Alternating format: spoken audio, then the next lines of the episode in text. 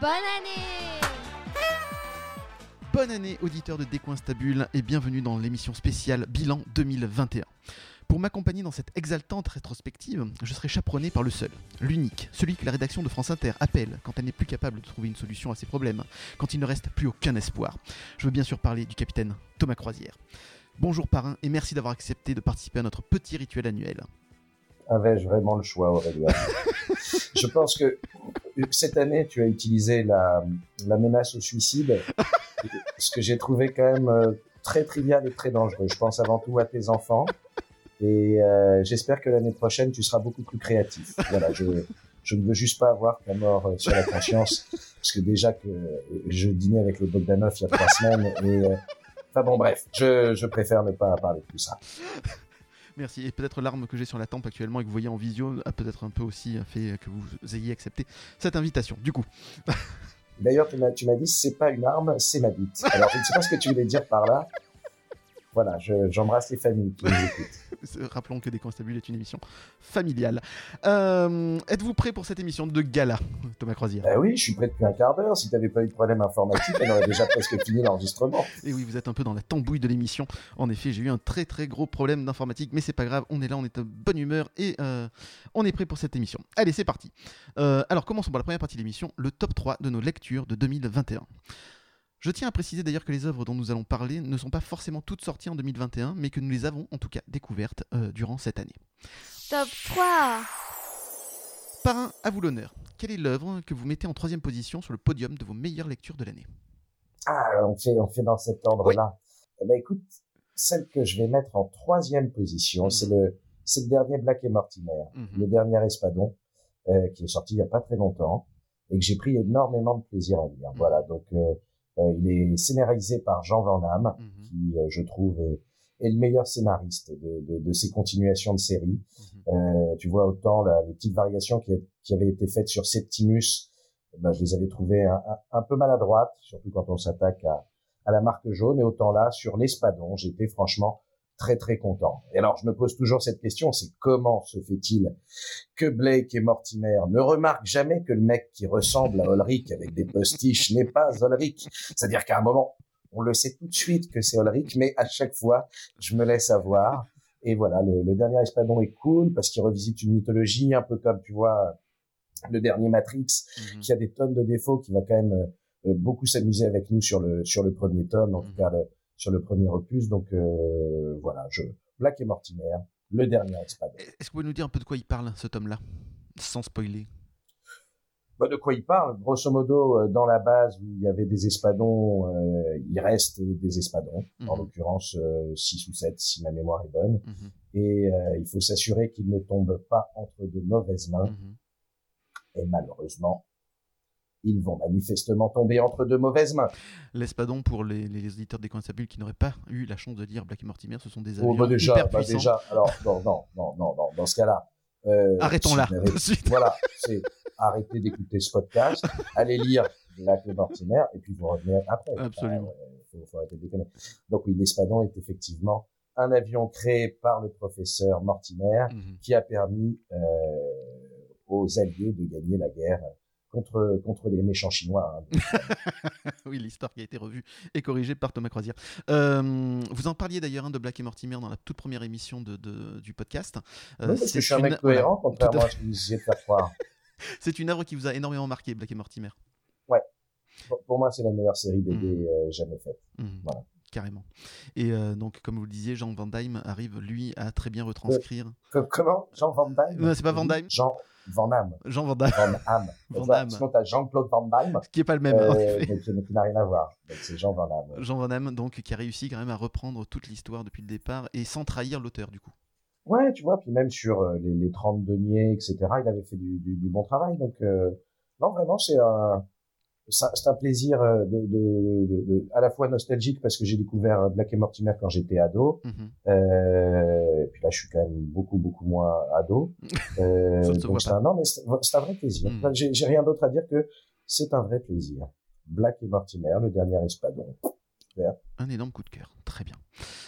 Alors, en ce qui me concerne, moi, pour la médaille de bronze, j'ai décidé de vous parler d'une œuvre intemporelle, un manga que tout otaku se doit de lire au moins une fois dans sa vie. Je veux bien sûr parler du cultissime Akira de Katsuhiro Otomo.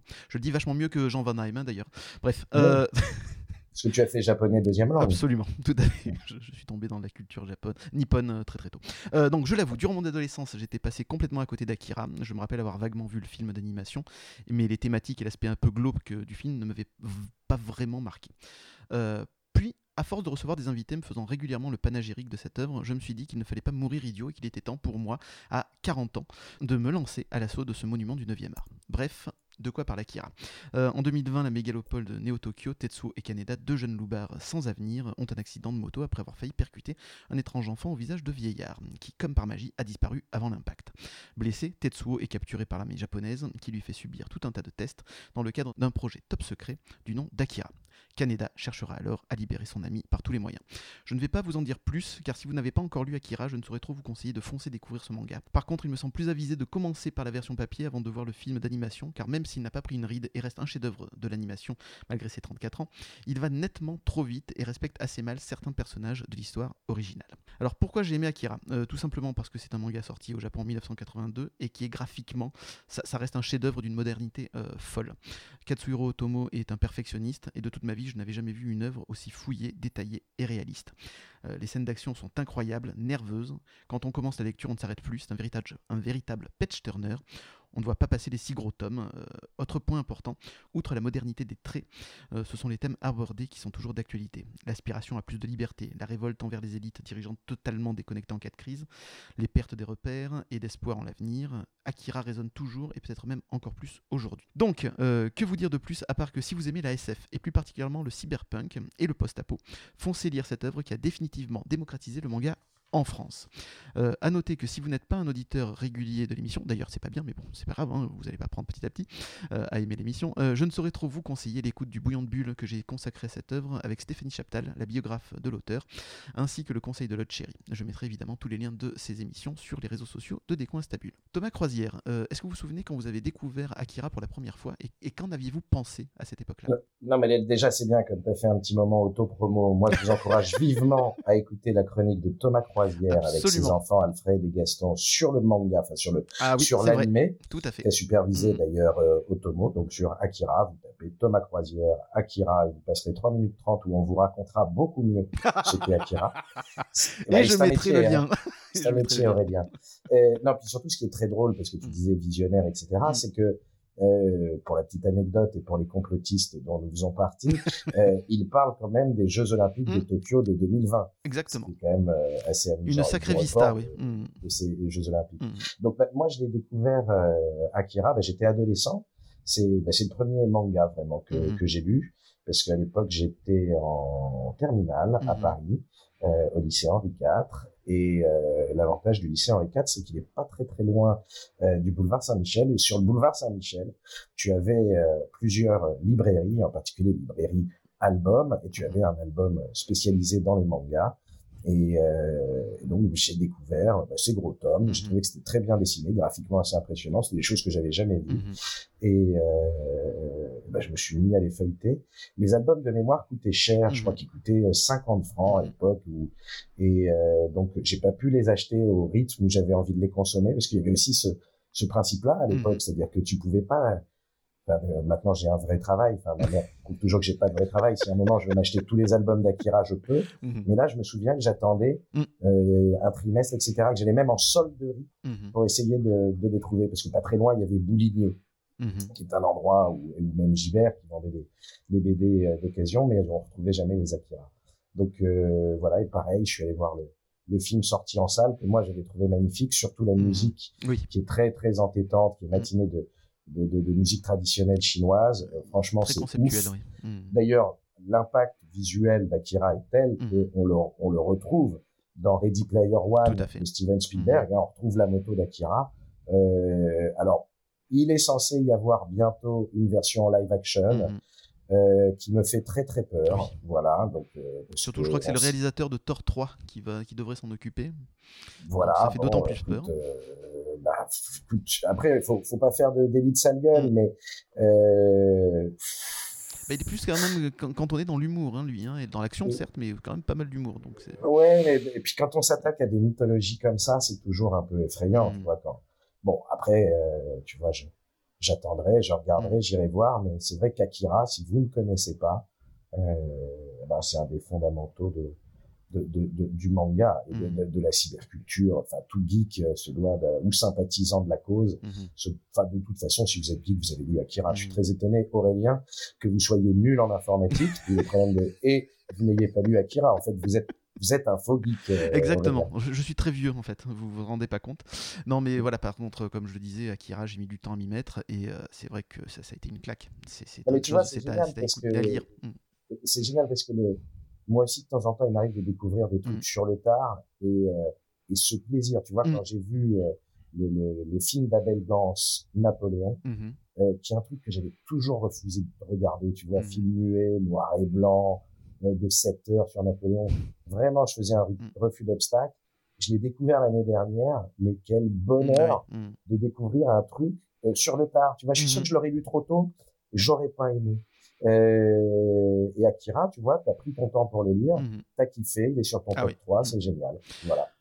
Et en plus, euh, moi j'ai une réaction un peu épidermique aussi quand quelqu'un ou quand j'entends énormément de personnes dire c'est fabuleux, c'est beau, va voir, tu vas t'éclater, tu vas regarder. Et ça me gâche souvent le plaisir parce qu'après, si je, je m'attends tellement à quelque chose d'exceptionnel qu'après, ça, ça tombe comme un flanc, quoi. C'est pas forcément génial.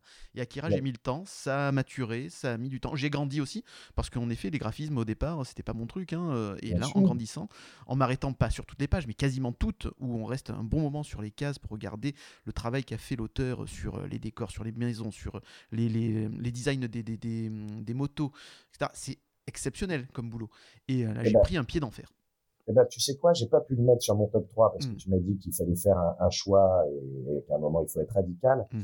Euh, lisez aussi les adaptations de Lovecraft par Gutanabe. D'accord. Euh, alors là, Gutanabe, c'est un mangaka, pareil, hmm. qui adapte l'univers de Lovecraft. Alors, tu connais un petit peu Lovecraft, oui, Aurélien un petit peu voilà, tout geek se doit aussi d'être sympathisant du mythe de Cthulhu, etc. et de, et de Lovecraft. Mhm. Ces mangas-là sont lus de beauté. Mhm. Mais alors, graphiquement, le noir et blanc est splendide. Et surtout, tu vois, je croyais pas que quelqu'un arriverait à rendre justice mhm. aux visions euh, d'horreur que Lovecraft, par ses mots, arrive à nous, à, à, à, à nous, enfin, à nous faire voir, imaginer, etc. Et Gutanabe, euh, je crois qu'il en a adapté 4, 5 ou 6. Tu mhm. vois, c'est lancé dans ce rail-là il y a quelques années. Ça fait partie des plus beaux objets littéraires qu'il m'a été donné de mhm. lire. Et en particulier, les éditeurs se sont fait chier. Ils font des très belles couvertures en mhm. cuir. Franchement, euh, je sais pas si tu as déjà parcouru ça. Non, pas encore. Oh là là. Ben alors, ça va être un bonheur. ça va être un bonheur. Tu vois, et, et, puis en plus, c'est des très beaux objets à, à lire, à écrire, à partager. Tu vois, après, une fois que tu l'as lu, tu peux l'offrir à un pote. Moi, j'ai j'ai des cousins qui sont euh, fans de jeux de rôle mmh. et qui m'ont initié à Cthulhu quand j'étais gamin. Euh, ils sont un peu plus âgés que moi euh, mmh. et ils ne connaissaient pas ces éditions-là. Euh, ils sont tombés en amour du truc. Non, c'est vraiment du bonheur. Et justement, donc pour des vrais connaisseurs hein, de, de Cthulhu et de, de, de l'auteur, ils n'ont pas, ils ont pas trouvé l'œuvre. l'œuvre n'a pas trahi donc l'auteur du coup. Ils ont vraiment été touchés. Ça c'est Franchement, mmh. j'ai été très impressionné du, du travail d'adaptation, vraiment. C'est euh, chapeau bas. Eh ben, je mettrai aussi euh, le lien sur euh, les réseaux sociaux de l'émission. Merci encore pour ce conseil. Je t'en prie, mon ami. Top 2 Thomas Croisière, quelle est votre médaille d'argent? Écoute, la médaille d'argent, euh, moi, c'est une aventure de Spirou par euh, Émile Bravo, c'est l'espoir malgré tout. Mhm. Euh, tu vois, là aussi, on est dans la continuation d'une série euh, et d'un personnage, et je trouve que ce que Émile Bravo propose euh, autour de ce Spirou, qui se passe pendant la Seconde Guerre mondiale, qui se passe donc pendant la, la déportation d'enfants juifs euh, et la déportation d'ailleurs tout court en Belgique mhm. euh, est super. Voilà, c'est euh, c'est très beau, c'est historiquement très intéressant, c'est très poignant. Euh, tu vois, c'est le troisième tome là, je crois mhm. qu'il est sorti. J'encourage tout le monde à le lire, à le faire lire à ses enfants. Ils font revivre Spirou comme comme jamais. Autant je trouve que la série classique a a beaucoup moins d'intérêt aujourd'hui, en tout cas ne me parle pas. Autant mhm. ça, j'ai trouvé ça très très beau. Il y, avait un nouveau Spirou, si je me trompe pas, dans un hôtel euh, bleu, quelque chose comme ça. Ouais, ça Que- ouais, ouais, vous a- Voilà, vous aviez aimé? Ouais, que j'ai trouvé pas mal. Oui, alors, je sais plus qui, parce qu'en fait, euh, c'est l'idée de cette franchise. Hein, Spirou, Mhm. on la confie à des auteurs qui apportent leur vision. Donc, euh, parfois, bah, il y a des univers auxquels je reste un peu hermétique, et parfois il y a des univers qui m'emportent. Et je dois dire que l'univers qu'Émile Bravo a développé autour de Spirou, autour justement de la deuxième guerre mondiale, etc., m'a beaucoup plu. Et celui auquel tu fais référence, Pacific Palace. Voilà. Mhm. Voilà, c'était c'était le Spirou de Durieux, Mhm. euh, qui était euh, pas mal du tout, mais tu vois, il y a également Flix qui en a fait, et puis euh, tu vois, que Trondheim m'en avait fait un aussi. euh, euh, donc euh, il y a, il y a eu pas mal de pas mal pas mal d'auteurs qui s'y sont attaqués. Et vous restez toujours très cohérent parce qu'en 2020, votre coup de cœur, c'était La Bête. Bah oui, Et c'est toujours dans le même que- univers, du coup. Bah oui, mais que j'avais trouvé vraiment chouette aussi et euh, dont j'attends le tome 2 avec impatience, euh, tu vois. Mhm. Ouais, ouais, le, le Spirou 2. Mais, mais comme, tu vois, je suis toujours très emmerdé par, Mhm. par ces reprises de personnages. Matthew Oui. Mortimer, je suis content. Spirou, tu vois, qui est plus une variation qu'une reprise. Euh, autant là, tu vois, et ça a été encensé par la critique, le dernier Corto Maltese, euh, Océan, Océan Noir. Mhm. Tu vois, tu, tu, tu veux en parler un peu plus tard Euh, non, je vais pas en parler un peu plus tard parce que moi, les, les critiques, euh, j'ai pas eu des bons échos dessus. Donc c'est pour ça, quand vous dites qu'ils ont été dithyrambiques dessus, je suis un peu étonné. Parce que moi, Bah, j'ai lu beaucoup de personnes le critiquer, du coup. Alors, pour le coup, moi, je n'ai pas, c'est pas des critiques écrites, mais je suis euh, auditeur de France Inter. Oui. C'est-à-dire Mhm. que euh, contractuellement, comme j'y travaille, je suis obligé d'écouter la radio, sinon on me paye que la moitié de ma pige.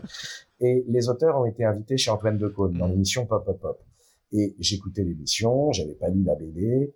Et tu vois, Antoine en faisait vraiment une dithyrambe Mhm. en disant, euh, voilà. Et je lui ai envoyé un petit texto, je lui ai dit, écoute, moi, j'ai pas envie de le lire. Et il m'a dit, vraiment, c'est top tu devrais le lire. Tu vois, donc euh, Antoine, non seulement à l'antenne, mais aussi hors antenne, me le conseille. Mhm. Et hum, quelques jours après, il y a Ambre Chalumeau qui est sur Quotidien et qui, pareil, en fait une dithyrambe, euh, voilà. Idem. J'envoie un petit texto à Ambre, que je connais par ailleurs, parce qu'on faisait de la télé ensemble. Vous dans, connaissez euh, tout le monde, c'est incroyable. Mais non, mais la première fois qu'elle a fait de la télé, c'est sur... Enfin, non, parce qu'elle en a fait toute petite, mais c'était sur Rayon Culte, l'émission Mhm. de Daphné Roulier. Oui. Donc, euh, donc on a chroniqué ensemble, on se marrait bien parce que c'était la petite jeune et moi j'étais le vieux con. et, donc, et donc là, je lui dis, écoute, euh, j'ai pas envie de la lire. Et elle, pareil, me dit, bah, si j'en ai dit du bien, c'est vraiment que je pense que c'est bien. Donc tu vois, à un moment, tu Mhm. fais confiance aux copains. Donc euh, voilà, je suis allé acheter ma BD, euh, je me suis dit, laisse une chance à- au produit. Mhm. Et, et franchement, c'est, c'est, il n'y a pas de sujet, c'est, c'est pas indigent, hein, Mhm. attention, euh, on passe pas un mauvais moment. Mais la question que je me suis posée, c'est, mais pourquoi tu revisites Corto comme ça, en fait? Mhm. Pourquoi tu crées pas ton personnage pour développer un univers? Autant, tu vois, j'avais trouvé les, les suites faites par euh, Ruben euh, là, et, et, et Juan Diaz Canales, pas, pas mal, tu vois, même s'il manquait pour moi le souffle du Goprat.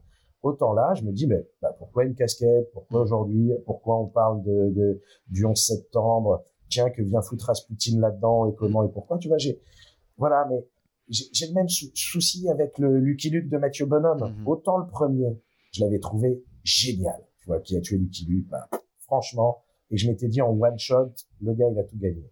Et derrière, il développe une série de ça. Mhm.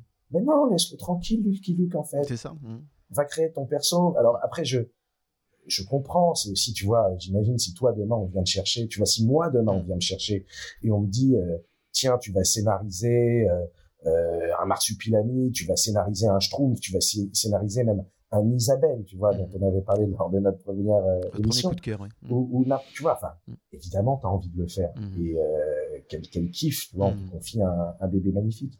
Mais voilà, moi, le, voilà, Corto, euh, je sais pas pourquoi on en est arrivé à Corto, moi, Annie, mais C'était- on, voilà. on parlait un peu des, des mauvaises critiques qu'avait eu euh, euh, Corto Maltese, et vous, vous pensiez qu'il est, euh, enfin, vous avez dit que euh, il avait eu de très bonnes critiques, et moi j'étais venu sur le fait que Ah non, j'en avais non, entendu des mauvaises. oui, parce qu'avant, j'étais sur les reprises, les reprises de personnages, puisqu'on parlait de Spirou. Mhm. Et effectivement, le, le, Spirou, le Spirou de Mhm. Émile Bravo vaut vraiment le détour. Non seulement c'est très beau, c'est de très belles histoires, Mhm. ça peut être lu, mais de 7 à 77 ans. Vraiment, c'est, je- je- on retrouve le souffle ça. et le cœur. Alors, il n'y a pas l'humour que l'on peut avoir euh, de, de- dans, dans la fin de Franquin, hein, si tu veux, qui était aussi euh, un vrai plaisir. Moi, j'ai toujours adoré le, le Spirou de Franquin, Mhm. mais tu retrouves vraiment des choses euh, bah, qui, qui pareil, cette douce nostalgie d'une façon de, de raconter des histoires. euh. Enfin moi, ça me- vraiment ça m'a plu et, et je laisse traîner sur la table de chevet de mes enfants pour qu'ils s'y mettent. Tu vois. Donc, à la différence du Corto Maltese, eux, ils ont compris le personnage du coup. Je dirais pas qu'ils n'ont pas compris le personnage de l'autre côté, mais en tout cas, ils ne m'ont pas séduit dans ce qu'ils ont voulu en faire. Mhm. Mais c'est une variation. Mhm. Après, tu vois, c'est comme d'hab. Hein. T'aimes ou t'aimes pas, c'est ça qui est formidable avec Mhm. ces objets. Euh, parfois, ça te fait une émotion, parfois pas. Puis peut-être, tu vois, on en parlait tout à l'heure. Peut-être que je l'ai lu par un bon moment euh, et que peut-être que dans dix ans, quand je le relirai, je me dirais, mais comment j'ai été con de passer à côté de ce bouquin qui est génial? Cette fois-ci, ça ne l'a pas fait. Mhm. Voilà. Ok. Alors, en ce qui concerne moi, ma médaille d'argent, euh, mon top 2 est une découverte parue cette année. C'est le jardin de Gaël Genlier aux éditions Delcourt. Ce qui est amusant, c'est que c'est grâce au premier invité de la deuxième saison, Jordi Lafèbre, l'auteur de l'excellent Malgré tout, que j'ai découvert cet album. Je me souviens que cet auteur confirmé était bluffé par la maturité artistique de cette jeune dessinatrice de 24 ans à l'époque. Mais euh, comme le dit si bien Rodrigue dans le CID, euh, je suis jeune, il est vrai, mais aux âmes bien nées, la valeur n'attend pas le nombre des années. Et de la valeur et du talent, mademoiselle Génier n'en manque certainement pas. Bref, il avait bien raison et je le remercie encore pour ce conseil. Alors de quoi parle le jardin? Euh, Durant les années folles, le jardin est un cabaret qui gagne de plus en plus en notoriété. Chose rare pour l'époque, cet établissement est dirigé par une femme qui tient à garder une ambiance familiale et chaleureuse. Alors pourquoi avoir nommé ce haut lieu des nuits parisiennes le jardin, me direz-vous? Tout simplement parce que toutes les artistes qui s'y produisent portent le nom d'une fleur. Et Rose, le fils de la propriétaire, est né et a grandi dans ce lieu. À 19 ans, il souhaite à son tour réaliser son rêve, être danseur et se produire sur scène devant un public en se costumant comme toutes ses amies.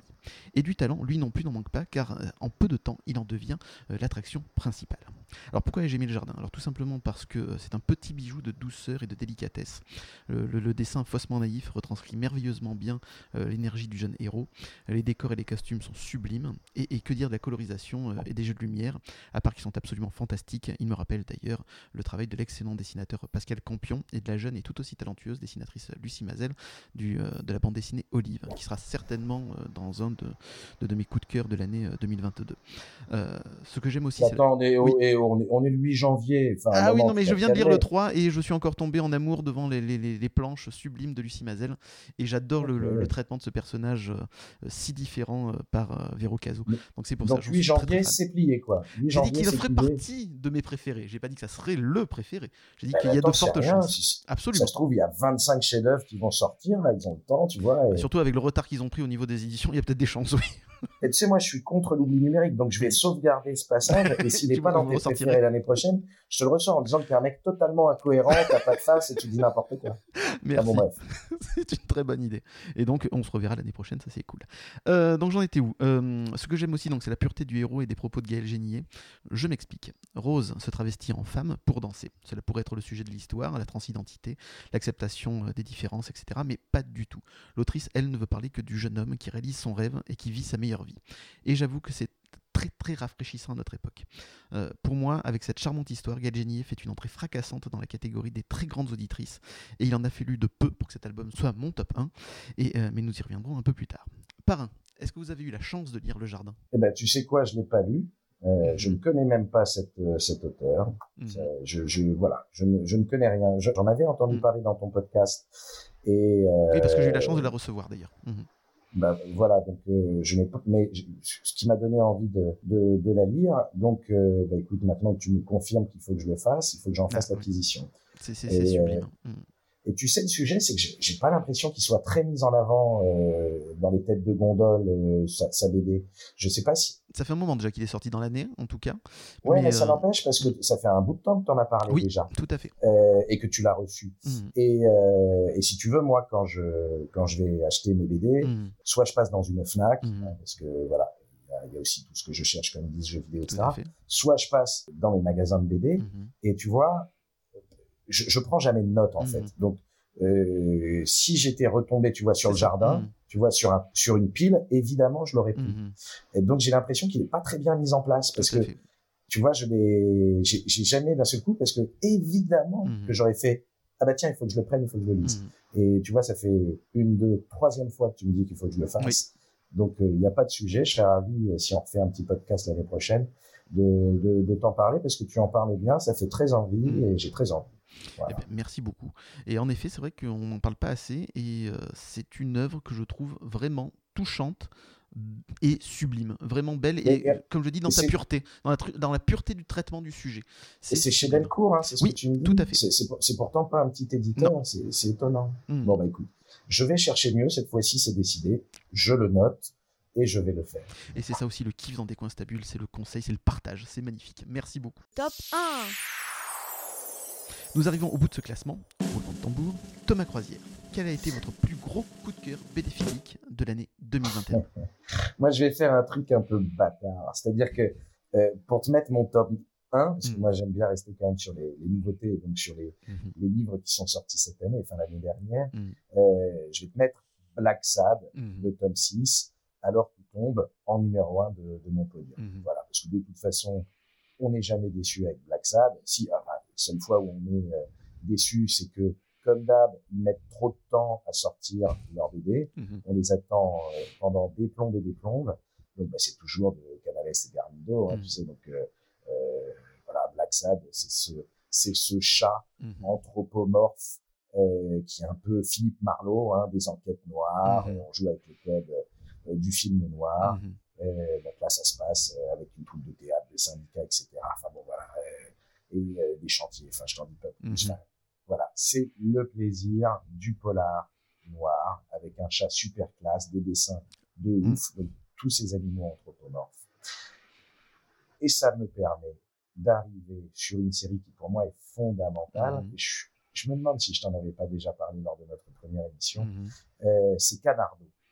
Euh, Canardo, euh, qui a été écrite et créée par Sokal. Sokal, qui est un des plus grands dessinateurs pour moi de, de, de- du siècle, Mhm. euh, qui nous a quittés cette année, euh, qui avait donc ce personnage de Canardo, qui est un détective privé euh, un peu dépressif, Mhm. euh, et en plus, Sokal s'amusait avec tous les codes, hein, il brisait le quatrième mur, etc.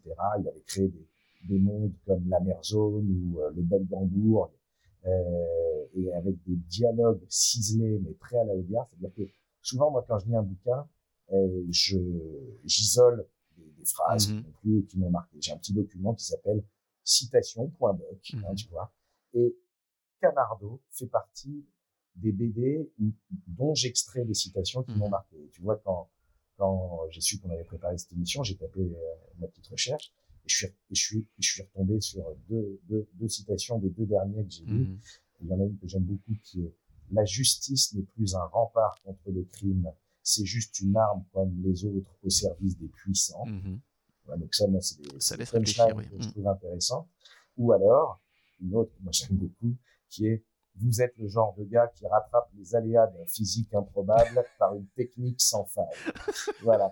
Et tu vois, il y a Canardo. Mm. Je, alors, je sais pas si cette, Cette série- phrase, je la verrais bien dite par Jean Rochefort. Je tu la trouve sublime. Tout à fait Ah oui. Voilà. Donc, euh, ou elle peut être, tu vois, elle pourrait très bien être dite par euh, Marlène Dietrich à Orson Welles dans une ambiance à la soif du mal, tu vois. Mhm. Vous êtes le genre de gars qui rattrape les aléas d'un physique improbable par une technique sans faille. Tu vois, ça peut être à la fois dans un rapport de séduction Mm. comme de combat, de Tout à fait. comme ce que tu veux. Et euh, alors, je sais pas si euh, dans la pop culture, l'empreinte de Sokal est au niveau de ce qu'elle devrait être, parce Mhm. que vraiment Canardo, c'est une série euh, super. Il a commencé en à la fin des années 70. Moi, j'ai la chance d'avoir la première édition du premier Canardo. C'est comme ça que je l'ai découvert parce que mon père me l'a offert parce Mhm. qu'il l'avait en double. Euh, et j'avais d'ailleurs eu un échange avec euh, avec Sokal euh, via Facebook. Mhm. Je l'avais contacté parce qu'à un moment dans une dans un de ses dans, dans, dans une de ses BD, il parlait du 10 août et c'est mon anniversaire. Donc je lui ai dit écoutez, Mhm. merci beaucoup, je suis en train de lire votre BD, de célébrer mon anniversaire. Et le gars m'avait répondu Mhm. et euh, je lui ai dit, bah, je lui ai dit écoutez, que j'étais, euh, j'aimais beaucoup son travail et que j'avais pris encore beaucoup de plaisir à lire cette BD. Euh, moi, j'aime bien faire ça parce que tu vois, quand, quand un artiste te donne du plaisir, bah, faut pas hésiter à lui dire. Après, Mhm. il te répond, il te répond Oui, pas. tout à fait. C'est lui, c'est pas lui, mais tu vois, je pense que ça fait toujours plaisir, c'est important. C'est exactement ce que je fais dans Euh, l'émission d'ailleurs, c'est pour ça. ouais. Et je, je vous Tu conseille pareil de les contacter, de leur dire à quel point vous aimez leur boulot.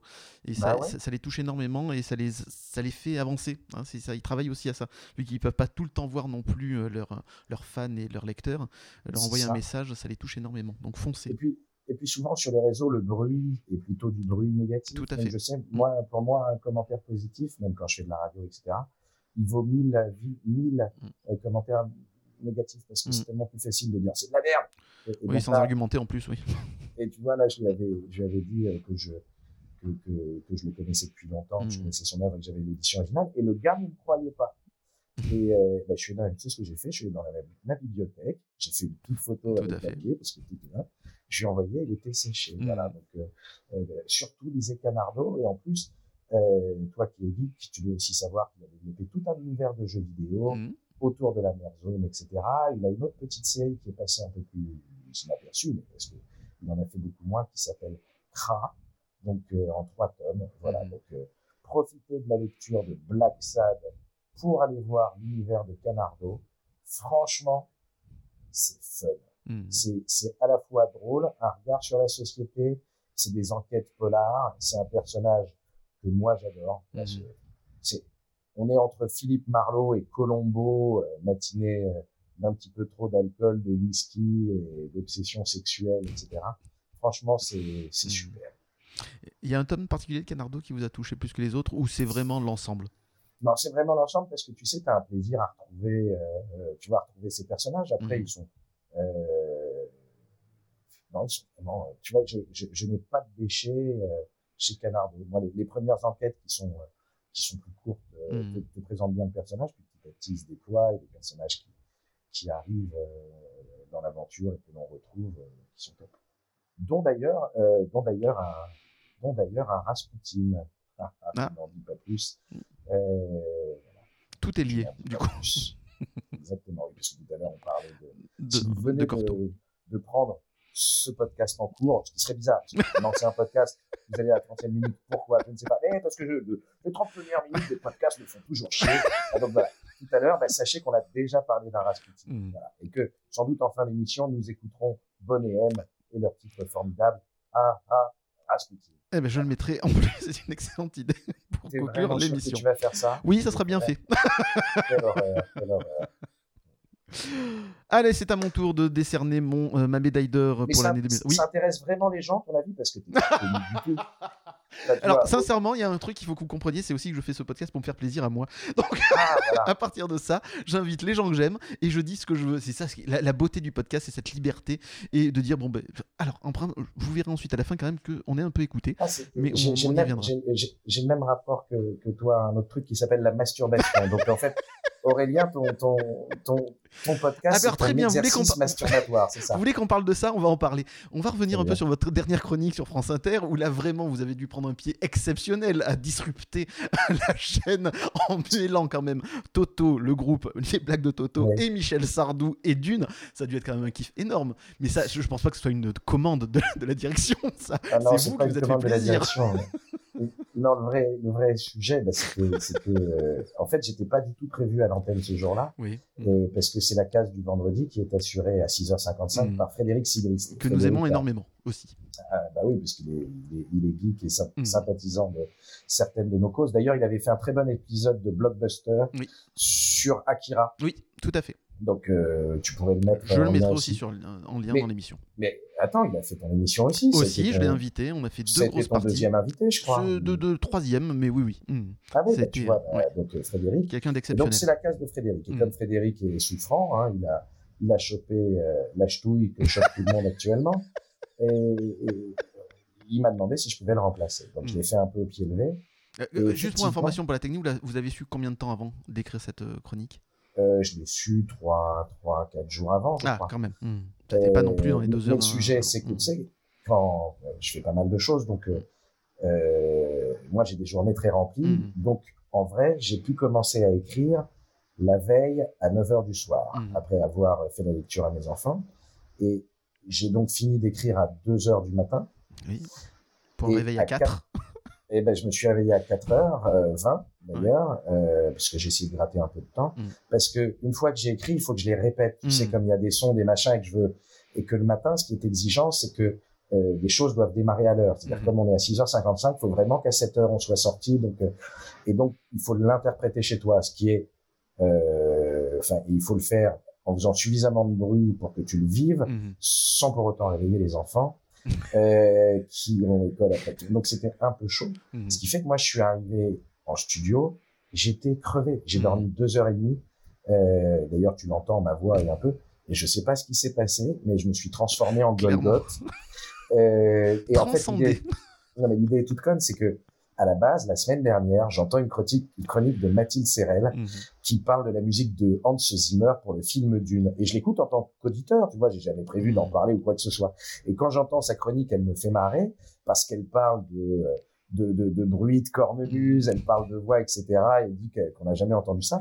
Et je suis chez moi en train, et, et là, je me fais la vanne tout seul en disant, bah, écoute, euh, ma fille, euh, si tu connaissais un peu Michel Sardou, tu saurais que la cornemuse, et vraiment, je fais une vanne dans ma tête. Et derrière cette vanne-là, je me dis, Mm. je vais quand même tweeter. Mm. Donc, je tweete, je réponds euh, à la chronique. tu vois, j'ai fait ma vanne et je suis Mm. tranquille. Et donc, quand derrière, Fred Sigrist me dit, je suis malade, est-ce que tu peux me remplacer? Je me dis, ça, c'est un signe du destin. C'est-à-dire que, Il n'y a pas de hasard, comme, d'habitude. Fred, il parle de choses geeks, et que pour moi, Mm. Dune en est une, Oui, la musique de Zimmer aussi. Ah, c'est Là, je me dis, bah, je vais construire ce, ce truc abject, c'est-à-dire ce, cette espèce de parallèle, mais ce, cette espèce de gloubi boulgapin, où tu pars, un, de Frank Herbert, de Villeneuve, tu passes par David Lynch, Toto, les blagues de Toto, Michel Sardou, et tu finis en apothéose sur Lac du Connemara, pour, et tout ça en 3 minutes 30. Donc, euh, et effectivement, je, La rédaction était en PLS, on est d'accord, hein, autour de vous. Non, mais tu sais qu'il ne relaie plus aucun de mes papiers sur les réseaux sociaux. C'est-à-dire, j'ai beau faire des commentaires où je les assassine à chaque fois en disant c'est n'importe quoi, France Inter, disruptons. Et, et, et je, ne sais, enfin, je, je pense qu'à un moment, ils vont arrêter de m'appeler. C'est, euh, c'est, c'est n'importe quoi ce que je fais. Mais qu'est-ce que je me marre? Ah oui. j'en ai rien à branler. L'autre jour, je finis une chronique sur Laurent Gérard qui imite Patrick Sébastien dans une chanson qui s'appelle Le doigt dans le cul. Oui, Je veux dire, tu passes ça à 7 heures du matin au carrefour le plus écouté de Radio. France, tu sais, et tout le monde s'en fout. C'est-à-dire, tu fais, c'est, comme si j'arrivais chez toi, Mm. je, t'es en train de dîner en famille, je monte sur la table, je fais caca et je m'en vais, et, et là, tu dirais à ta femme, tiens, passe-moi le sel, chérie. Ouais. Et, et moi, c'est, ce que je fais sur France Inter. et personne maintenant Christine Taubira qui va nous parler. Voilà, comme ça. Euh, c'est donc incroyable. voilà, je, con- je continue, tu vois, donc euh, et, je, et je me marre. Est-ce que c'est pas encore un peu l'esprit canal que vous arrivez à développer sur France Inter? Écoute, ça, j'en saurais. Enfin, tu sais, j'ai, travaillé à Canal a pour ça. quelques années. Et euh, j'ai travaillé pour un monsieur qui s'appelle Alain de Greff, Mm. qui est euh, un- le directeur des programmes historiques de la chaîne. Et lui disait que l'esprit canal n'existe pas, Mhm. que c'est une invention de journaliste. Donc, euh, je pense effectivement que l'esprit canal n'existe pas. Mhm. Après, il existe euh, ben, un humour de décalage, un humour de référence, ce que tu veux. Donc, euh, moi, ce que j'aime bien faire, euh, déjà, je parle de ce que j'aime et je m'amuse avec ce que j'aime. Je suis d'une mauvaise voix crasse et j'adore dire des conneries. Donc, euh, tu vois, là, dernièrement, le, le- le- mon petit travail mécanique qui était de je pars d'un truc, je pars de My Way de Frank Sinatra pour finir par Où est ma chemise grise de Patrick Topalov. si tu veux, cette espèce de cheminement intellectuel me fait beaucoup rire. Et parce que la pop culture, c'est ça. C'est-à-dire que pour moi, la pop culture, c'est à la fois, tu peux aimer le cinéma de, de François Truffaut, le cinéma d'Orson Welles, etc. Mhm. Mais tu peux aussi aimer euh, les films des frères Farrelly, un bon Dumb and Dumber régressif ou une comédie de Philippe Clair. Voilà, c'est euh, mais c'est comme dans la BD, tu vois, tu peux aimer les romans graphiques comme tu peux aimer Boule et tu, enfin, il y a, y a vraiment, euh, il y a rien qui me fatigue le plus que le côté je me pince le nez parce que c'est populaire. Mhm. Absolument. Voilà. Mhm. Moi j'aime, j'aime et déjà populaire c'est formidable. Mhm. J'aime l'exigence du populaire parce qu'être Mhm. populaire c'est pas simple. Euh, tu vois la variété française. Pourquoi j'aime la variété française?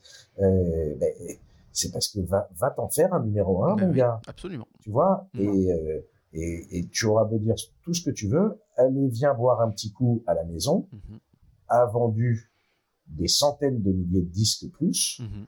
que Eddie de Preto, Mhm. et ça veut vraiment dire quelque chose. Mhm. Tu vois, c'est qu'à un moment où, et le Connemara, on l'entend dans tous les mariages, à la différence de Juliette Armanet. Mhm. Donc, euh, et il faut pas mépriser les lacs du Ni ni Connemara, l'autre. Mhm.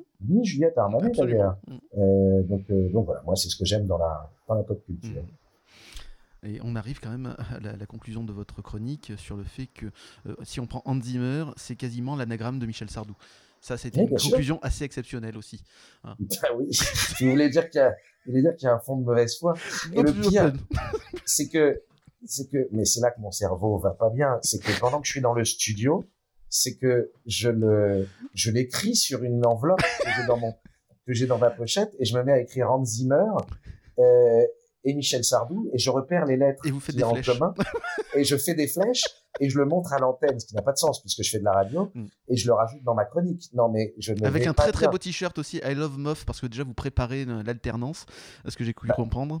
C'est-à-dire qu'à un moment, comme je me sais menacé, nous sachons qu'il y a un complot anti-moi, et que j'ai lu que dans le Figaro, il y a deux jours, Marc-Olivier Fogiel faisait partie des gens pressentis euh, pour reprendre la présidence de France Inter, vous pensez bien que j'affiche crânement mon soutien pour préparer mon avenir. Voilà. Euh, et d'ailleurs, euh, quand j'ai croisé Nicolas Demorand, qui est lui aussi annoncé dans les successeurs mm, à 7 heures du matin ce jour-là, parce qu'on a fait la, la transition, mm. euh, je lui dis, écoute, je n'ai rien contre ton programme, mais euh, je suis Team Moff. Et je lui dis, en revanche, si tu gagnes, j'aurais toujours dit que j'étais derrière toi. Parce que je suis vraiment, je, je suis Toujours un peu du le côté du manche, Good de, je suis le Is No Good de France Inter, pour revenir à la BD. Euh, non, mais je crois que je n'ai aucun avenir sur cette radio. voilà. Je-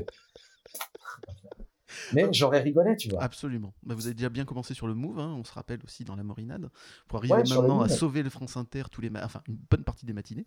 Donc oui, Ouais. c'est- exponentiel hein, quand même comme progression, on est d'accord. Non, puis là, ils ont fait un autre truc chelou, c'est qu'ils m'ont intégré à la tournée des humoristes France Inter. Mhm. Et ce qui est absurde, puisque je ne suis absolument pas humoriste. Moi, sur France Inter, à la base, je parlais de cinéma. Mm. Donc, euh, je, voilà. Et donc là, je me suis retrouvé il y a quelques semaines à Ono, où euh, je suis allé parler de cinéma, en fait, au Mm. milieu d'humoristes. C'était bizarre. Et puis là, euh, fin janvier, je serai à Lyon, tu vois, avec, euh, mais avec des vrais humoristes, comme Mm. euh, Alex Vizorek, euh, Florence Mendez, euh, Émeric Lompré, Mm. si on peut considérer que cette année drôle. Euh, et ben, je vais être là avec eux, faire des blagues devant 1500 personnes, euh, alors que je ne fais pas de blagues. Mm. Enfin, je, voilà, je, Non, vous, je vous ne êtes nature, pas hein, que ce soit bien clair. C'est vous en brut qu'on entend euh, à la radio. Absolument pas un personnage. Pas du tout. Pas du tout. On, on y reviendra tout à l'heure dans l'interview. Bon. Jamais. Allez, on passe à mon top 1. En ce qui me concerne, euh, depuis août, je pensais sincèrement que le jardin serait donc, donc mon top 1, au vu euh, du véritable coup de cœur que j'ai eu pour lui. Mais entre-temps, j'ai eu un coup de foudre. Pour... Alors, ce qui veut dire, Oui, ce qui veut dire que tu es plus un baiser qu'un amoureux. C'est-à-dire que si tu mets le coup de foudre avant le coup de cœur, Mhm. tu vois, c'est que c'est intéressant, il faut approfondir ça, mais disons que vu faudrait que... réfléchir à ton champ lexical. Parce que moi, tu Absolument. vois, le, le coup de foudre, c'est une passion, alors que le coup de cœur, c'est la, c'est la durée. Et pour moi, le coup de cœur, c'est le number one, tu Mm. vois. Alors que le coup de foudre, c'est une petite passade. Tu partirais avec ta maîtresse plutôt que de rester avec ta femme? Alors non, je penserais que c'est uniquement pour des questions artistiques que je pourrais mettre le coup de foudre avant le coup de cœur, mais euh, pas pour des raisons sentimentales. C'est, c'est, il faut, faut en discuter. Et on, fera, on fera ça avec grand plaisir. euh, mais là, ouais, pour moi, artistiquement parlant, ça serait plus un coup de foudre. C'est un truc qui va me marquer là immédiatement et euh, parce que j'ai, bon, on va en parler d'ailleurs de Shangri-La du coup, hein, ce que ça m'a fait ressentir. Mais ouais, le coup de cœur, c'est diffus, ça dure, ça restera toujours dans mon, dans mon esprit, oui. Mais le coup de foudre là, au niveau artistique, peut-être qu'il va me mar- parce qu'il m'a marqué plus en fait. C'est peut-être pour ça que je vais plus m'en souvenir. C'est, je sais pas, voilà, c'est, l'idée que j'en ai du coup. Mais bon, on en reparlera. Donc, pour moi, c'est le Shangri-La de Mathieu Balbé, paru en 2016 au label 619. Oui, je sais, euh, j'ai du retard, mais que voulez-vous, on peut pas tout lire malheureusement. Euh, alors, Shangri-La présente le futur de la Terre est tellement pollué que les humains sont obligés de s'exiler dans une station spatiale en orbite autour d'elle. Cette station est dirigée par une multinationale à qui est voué un véritable culte. Euh, en apparence, tout le monde semble se satisfaire de cette société parfaite. Dans ce contexte, les hommes, se cherchant un nouveau but à atteindre, veulent repousser leurs propres limites et devenir les égaux des dieux. Et c'est en mettant place un programme visant à créer la vie euh, à partir de rien euh, sur Shangri-La, la région la plus hospitalière de Titan, qu'ils comptent bien euh, réécrire la genèse à leur façon. Alors à la base, je ne connaissais pas Mathieu Balbé et tout le battage médiatique autour de Carbone et Silicium, comme on en parlait d'ailleurs tout à l'heure pour un autre auteur, a failli m'en- m'en dégoûter. Mais heureusement, en musardant dans ma librairie favorite, je suis tombé sur la couverture de Shangri-La et là, comme je l'ai dit en introduction, j'ai eu un coup de foudre immédiat. Et après la lecture euh, de ce tome, ce coup de foudre s'est transformé en une claque. Que dit une claque? Un véritable uppercut. Shangri-La euh, est plus qu'un simple album dystopique. C'est un pamphlet d'une clairvoyance folle sur notre société actuelle. omnubilés par des biens de consommation futiles qui nous aliènent et qui comblent de façon superficielle le vide de nos existences et nous fait euh, passer à côté d'essentiel. Bref, sans jamais être manichéen, Mathieu Balbé nous met face à nos contradictions d'occidentaux surgavés, prêts à vendre notre liberté euh, en contrepartie d'un bien-être matériel insignifiant et d'une irresponsabilité rassurante. Euh, d'ailleurs, j'ai vu dernièrement le film Don't Look Up d'Adam McKay sur Netflix et j'ai senti d'ailleurs le même désenchantement envers l'humanité. On y reviendra peut-être si vous l'avez vu et euh, si Bien sûr que je l'ai vu. Puis tu, en écoutant Mylène Farmer aussi, un hein, désenchanté, tu auras exactement le même rapport aux choses. Tout est chaos à côté tous les idéaux, les mots. Enfin bon, voilà, bref. Votre culture est immense, Thomas Croisière. Mm. Euh, donc, même si le style des personnages n'est pas ma cam, je m'y suis fait. Et par contre, les décors hyper fouillés, les designs des vaisseaux et des stations ultra détaillées et les grandes planches sublimement colorisées sont des purs chefs-d'œuvre. Dignes d'ailleurs du maître Katsuhiro Otomo. Donc, oula, oula, oula, Ah oui, oui, sincèrement. pour moi, au niveau du, design et des détails, ah oui, ça, ça, se rapproche. Non, il y a, y a, une vraie influence d'Otomo. Mm. Euh, je suis d'accord. Elle est évidente, mm. dans le principe de la dystopie, des thématiques, etc. Mm. Pour moi, il n'y a pas de sujet, et tant mieux, tu vois, vraiment, la BD est bien. moi, je l'ai lu à l'époque de sa sortie. Mais attention, on y va mollo, tu vois. C'est un peu comme si tu disais Oasis, ils font du Beatles. Non, Oasis. non, mais sans déconner, ils font des super chansons, il n'y a pas de sujet, c'est un grand groupe pop. Mais voilà qui travaille encore un petit peu. Hmm. Et malgré ses succès, malgré Carbone et Silicium, malgré tout ce qu'il a sorti, etc., vous le mettez pas forcément encore à un niveau d'un automo, du coup? Non, mais j'ai peut-être ce côté vieux con du c'était mieux avant et hmm. la puissance du père fondateur. Peut-être que, voilà. Mais euh, est-ce que, tu vois, est-ce que tu as aimé Carbone et, Silicium ou pas? Non. Tu vois, tu l'as pas mis dans Pour l'instant, je l'ai pas encore mis dans mon top, non. Et, euh, et, tu vois, moi, je l'ai lu. Franchement, ça n'a a été un déplaisir, mmh. on peut pas dire. le truc est très dense et, ça porte hein, beaucoup de choses. Donc euh, effectivement, c'est une BD euh, qu'on pourrait appeler d'exigeante. Mmh. Mais euh, tu vois, j'ai beaucoup moins aimé, beaucoup moins aimé. Mmh. cette liaison était un peu étrange. J'ai beaucoup moins aimé que, que Shangri-La. Et ce que tu dis, là, tu vois là, le fait d'entendre, de t'en entendre parler, parce que moi je l'ai lu il y a c'était quoi, il y a cinq ans à peu près. Donc, euh, on n'avait pas encore eu la Covid, on n'avait pas mm. encore été confiné, on avait. Donc, je pense qu'il doit être très intéressant à relire aujourd'hui à l'aune de ce qui s'est passé. Tu mm. vois, comme un petit peu Matrix, mm-hmm. que j'ai montré à mes enfants parce que ils voulaient voir le 4, donc j'ai mm-hmm. refait les trois premiers. C'est très intéressant de voir Matrix 22 ans plus tard. Euh, par rapport à tout ce qui s'est passé dans le monde. Donc, bah, écoute, je te laisse continuer de développer euh, sur Shangri-La. Excuse-moi d'être. Euh, non, non, il n'y a aucun souci, non, on peut continuer, il n'y a pas de Après, problème. oui, oui, l'influence d'Otomo est évidente là-dessus, mhm. je dirais quand même. Je, je garde. Un petit bémol en tout cas sur le, le, niveau. Non, je, non, je, non, je me permettrai pas non plus parce que c'est du jugement et c'est dégueu. Mais euh, je, je, suis un peu plus impressionné par Otomo. Mhm. Je vais dire ça comme ça. D'accord. Euh, donc, je, concluais juste pour dire que donc euh, Shangri-La est donc mon immense coup de cœur 2021. Je veux dire même qu'au-delà de ça, il rentre dans mon panthéon, en tout cas personnel, des meilleures œuvres de bande dessinée que j'ai eu la chance de lire dans ma vie. À 40 ans, et j'en ai eh lu quand même quelques-unes, hein, donc euh, ça fait grave un peu.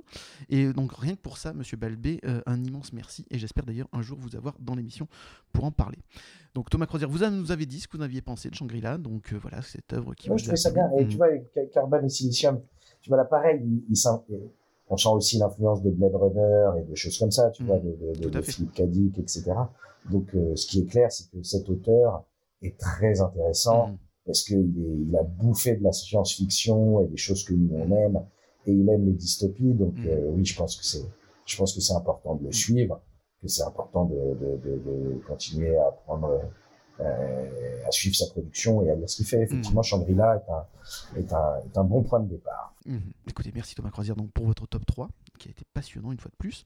Euh, on passe maintenant au... Le coup de cœur animé euh, Est-ce que vous avez eu cette année un coup de cœur pour un dessin animé ou un film d'animation? Donc oui, bah, moi j'ai un coup de cœur qui s'appelle Je veux manger ton pancréas. Mmh.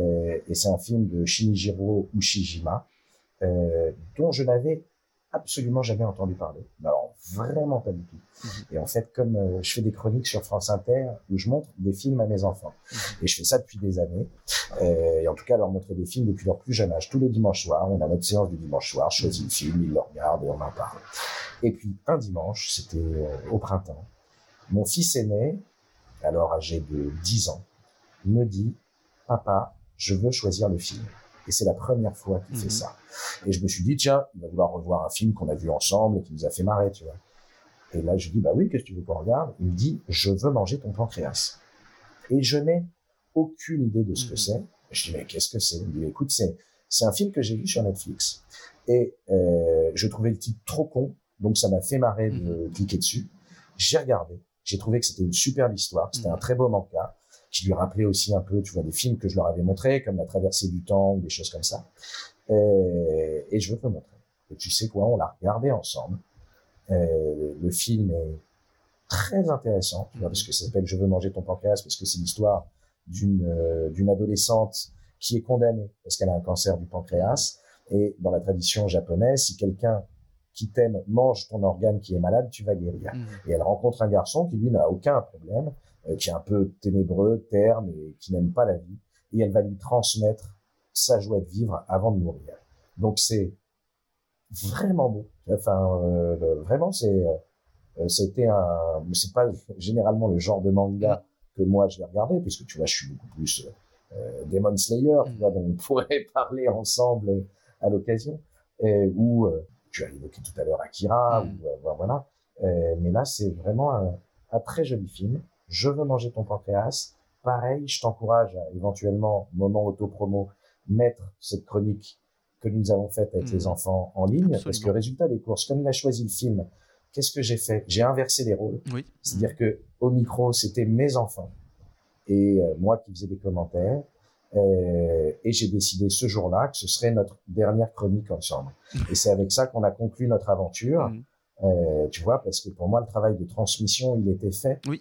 Euh, et c'est ça que je trouve chouette, c'est que quand tes parents, au début, c'est toi qui transmets. Mhm. Et puis petit à petit, tes, enfants commencent aussi à te transmettre des choses. Mhm. Et moi, ce moment-là, dans ma vie, dans ma construction d'homme, m'a vraiment bouleversé. Mhm. Euh, et tu vois, je suis aussi impatient demain, même si je suis sûr il y a plein de trucs que j'aimerais pas, qui me fassent découvrir euh, leur BD, qui me fassent découvrir leur musique, etc. Tu vois, là, j'ai encore de la chance, j'arrive à suivre. C'est-à-dire que là, mon fils aîné a découvert, grâce à ses copains de lycée, enfin de collège, Fairy Tales, Mhm. euh, tu vois, le, le manga. Mm. Euh, donc, il est venu tout content en me disant, ah, dis donc, j'ai découvert un nouveau manga qui s'appelle Fairy Tail. Euh, Est-ce que tu connais? Par chance, je connaissais. Mhm. J'ai même dit, mais tu sais, papa, une bonne dizaine de tomes en bas dans la bibliothèque. Si tu veux continuer à les lire, Mm. tu peux prendre ceux de papa. Mais tu vois, un jour, Mm. il arrivera avec un truc que je connais pas. Ce qui a été le cas avec euh, Je vais manger ton pancréas. Et donc, euh, voilà, c'est, ça a été ma découverte de cette année. Et puis, je viens d'évoquer très vite Demon Slayer. Mm. Bah, c'était un vrai plaisir parce que, pour le coup, ce film-là, il était attendu. C'est devenu le plus gros succès euh, cinéma euh, d'un manga. Tu Mm. vois, ça a même défoncé tout Miyazaki en termes de box-office, etc. Et surtout, tu sais qu'on avait encore fermé les cinémas Oui. l'année dernière. Mhm. Et euh, moi, c'est le premier film que j'ai revu après la deux ou troisième ouverture, je Mhm. saurais plus te dire, avec mes enfants. Et on a kiffé. Visuellement, il y a des scènes de baston qui sont ouf. Donc, euh, donc voilà. Donc, euh, j'ai mangé mon pancréas et qui sera donc une œuvre Je qui veux- marqué. Je veux manger ton pancréas. Je pardon. veux manger ton donc, ça pancréas. sera une, une œuvre qui aura marqué votre vie carrément. Donc, c'est hyper important. Ouais, enfin, tu sais, moi, j'ai, enfin, ma vie est bientôt terminée. Hein. Euh, j'ai fait, j'ai fait la plus grosse partie du chemin. Donc, euh, elle aura marqué les quelques derniers mois de ma vie. Et vos enfants qui vous poussent, hein, évidemment. C'est merveilleux, Oui, la vie de famille, sûr. il n'y a pas à dire. Alors pour moi, ça sera la série Arcane euh, du studio français Fortiche Productions qui cartonne actuellement à juste titre sur Netflix et qui a été euh, la, la série télévisée euh, la plus regardée sur Netflix à l'échelle mondiale entre le 15 et le Ouais. 21 novembre 2021. Alors. Arcane, de quoi ça parle? C'est l'origin story du jeu League of Legends de Riot Games. Il faut aimer League of Legends. Eh ben non, laissez-moi finir de parler, vous verrez que non, justement. Faut, moi, ça m'a, tu vois, je, je, Oui. j'aime pas League of Legends, donc je, j'ai entendu parler de la Mm. série, mais, mais je suis pas allé voir parce que League of Legends m'emmerde. Et bien alors, Voilà. vous, vous passez à côté de quelque chose, donc je pense que ma chronique va vous plaire du coup. Bah, Euh, J'espère, je compte sur toi, Aurélien. Eh ben, je, je suis à fond, je mais suis au mais si tu me convaincs et qu'après je le regarde et que je trouve que c'est de la merde, je sais où t'habites. Alors là, oui, ben, venez, il n'y a pas de souci, vous serez accueillis. Pas avec euh, certitude, mais je pourrais retrouver. Je suis en train de te tracer grâce à ton adresse Il IP. n'y a aucun problème. N'allez pas dans, euh, mes, dans, dans mon historique. Bref, euh, tout ça pour vous dire que je pense réussir à vous faire changer d'avis et sincèrement, il faut le voir parce que c'est au moins, si l'histoire vous plaît pas, ce dont je doute, c'est que artistiquement, c'est euh, sublime. Le parti pris dans, le design des personnages et de l'histoire sont assez exceptionnels et c'est hyper original. Ça, ça, on voit pas ça. Donc vraiment, je vous le conseille. Bref, je reviens à ma chronique que j'ai écrite euh, et c'est parti. Donc, euh, Arkane est l'origine story du jeu League of Legends de Riot Games et se déroule dans le monde cyberpunk de Runeterra et plus particulièrement dans les villes de Pitlover, la riche et opulente capitale du progrès, et celle de Zone se trouvant dans les bas-fonds et rassemblant tous les pauvres et les exclus de Pitlover. On y suit le destin euh, des sœurs Vi et Powder, ainsi que celle des scientifiques Jace et Victor. Euh, leur histoire se liront au moment où euh, les deux sœurs voleront la matière sur laquelle les deux scientifiques travaillent, matière qui permettrait de dominer la magie rendue responsable de l'apocalypse qui aboutit à l'univers de Runeterra. La première saison fait 9 épisodes, elle a été renouvelée par Netflix pour une seconde. Euh, que vous dire, à part que cette série est juste sublime, comme je l'ai dit tout à l'heure, qu'elle allie à la perfection 2D et 3D avec des scènes d'action absolument époustouflantes, les décors et le chara-design liant style victorien, magie et cyberpunk sont magnifiques. Gros point positif, et là ça va peut-être vous parler, on n'a pas besoin de connaître le background euh, des jeux euh, Riot, ni League of Legends, ni Legend of Runeterra, etc. Et j'en passe, pour suivre les intrigues. Et c'est ça qui est cool. Euh, je n'avais pas Bah ressenti ouais, parce cela. que c'est de la merde. parce que c'est de la merde. Et on n'est pas obligé de connaître. Exactement, voilà. On n'est pas obligé de connaître les jeux qui ne vous plaisent pas du coup, mais euh, le- le- la série, elle, mérite d'être connue. Euh, D'ailleurs, euh, au niveau graphique et au niveau des sensations, etc., je n'avais pas ressenti ça depuis le Spider-Man New Generation. C'est vous dire à quel point j'ai aimé la série tellement c'est beau. Donc voilà, je vous la conseille. Ouais. Écoute, tu sais quoi Non, je vais déjà lire Le Jardin. Oui, c'est Voilà. déjà pas mal. On Hein. va commencer par ça. Je vais peut-être me refaire Shangri-La parce Mhm. que tu as raison, il faut. J'avais bien aimé, donc je pense qu'à la relecture ça va être chouette. Je suis pas sûr de te suivre tout de suite sur Arcade. D'accord. Hein Mais ça m'étonne que vos enfants vous en aient pas parlé du coup, parce que ça a dû un peu en parler au niveau des, euh, des cours de Écoute, récré. là non, parce que parce qu'ils sont dans le rejet de League of Legends euh, pour Ah le aussi, moment. d'accord. Donc euh, voilà, et c'est marrant que tu évoques Spider-Man parce que pour le coup, je n'ai pas du tout réussi à Oh. les intéresser à Marvel. D'accord. Euh, et tu vois, même le, le, le New Generation là, Mhm. de, de Spider-Man, euh, je leur ai proposé de le regarder, pas envie. D'accord. Donc, euh, donc, tu, vois, ça viendra. Oui, mais, bien euh, sûr. Mhm. Et ce qui est très marrant, c'est que Fairy Tail, tu vois, donc là, il me parlait. Euh, je lui ai quand même dit, mais sais, mon chéri, je t'ai, filé le tome 1 il y a trois ans Mhm. et t'as pas du tout euh, enchaîné sur le truc. Et il avait oublié. Oui. Mais c'est comme d'hab, c'est à chaque âge, tu vois, t'as, t'as envie de prendre la BD ou pas de prendre la BD. Tu vois, par exemple, Black et Mortimer, dont je parlais en début d'émission, Mhm. j'adorerais leur filer le virus Black et Mortimer. Oui. Et je sais que ça va leur plaire. Et je leur avais lu l'Espadon Mhm. euh, il y a quelques années. Tu vois, on lisait les BD ensemble. Et je sais que je les ai pas accrochés. Mm. C'était trop tôt. Donc, euh, on fera ça plus tard. Donc, peut-être qu'Arkane, à un moment, j'y viendrai, mais euh, allez, qui va piano va sano, Aurélien. Exactement. Euh, non, en revanche, tu vois, sur Netflix, nous, on regarde One Punch Man, Oui. Mhm. tu vois, qu'on trouve super fun. Mhm. Voilà. Alors moi ça m'a pas plu One Punch Man mais bon. Euh, pas je- One je, Punch je Man, peux pas mais- je peux pas Alors je trouve que le dessin Oui. est vachement bien et très joli, les scènes d'action aussi très bien réalisées mais je vois pas l'intérêt en fait du personnage. et le- à un moment donné ça tourne en rond quoi. Et le manga, le manga lui-même, euh, sans hors l'animé, euh, Bah, c'est pareil, je- j'ai un peu, voilà, j'ai pas accroché, c'est-à-dire que j'en ai lu un, deux, trois. J'ai trouvé, Ouais. alors surtout que lui, le personnage central est très très mal dessiné justement, s'il se met en décalage comparé aux autres, où les autres sont magnifiques, c'est sublime. Mm. Mais voilà, on a fait le tour, quoi. Il bat les méchants parce qu'il fait un peu de squat, etc. Ok, d'accord, mais, mais quel est- pour moi, j'ai pas trouvé d'intérêt pour l'instant. Mais- je trouve l'idée super drôle de se dire. Ah oui, mais peut-être pas sur autant de tomes, justement. Il a juste, il a, son arme destructrice, c'est un one punch, et voilà. Donc c'est. Mm. ok. Mais tu vois, c'est, c'est ça qui est bien dans la pop culture. Il y a des choses qui nous parlent, d'autres moins, et voilà. Donc nous, on est plus team euh, One Punch Man Mm. que pour Que. Arcane. Mais c'est aussi parce qu'on connaît pas Arcane, hein, Mm. donc à un moment, je ferai peut-être l'effort.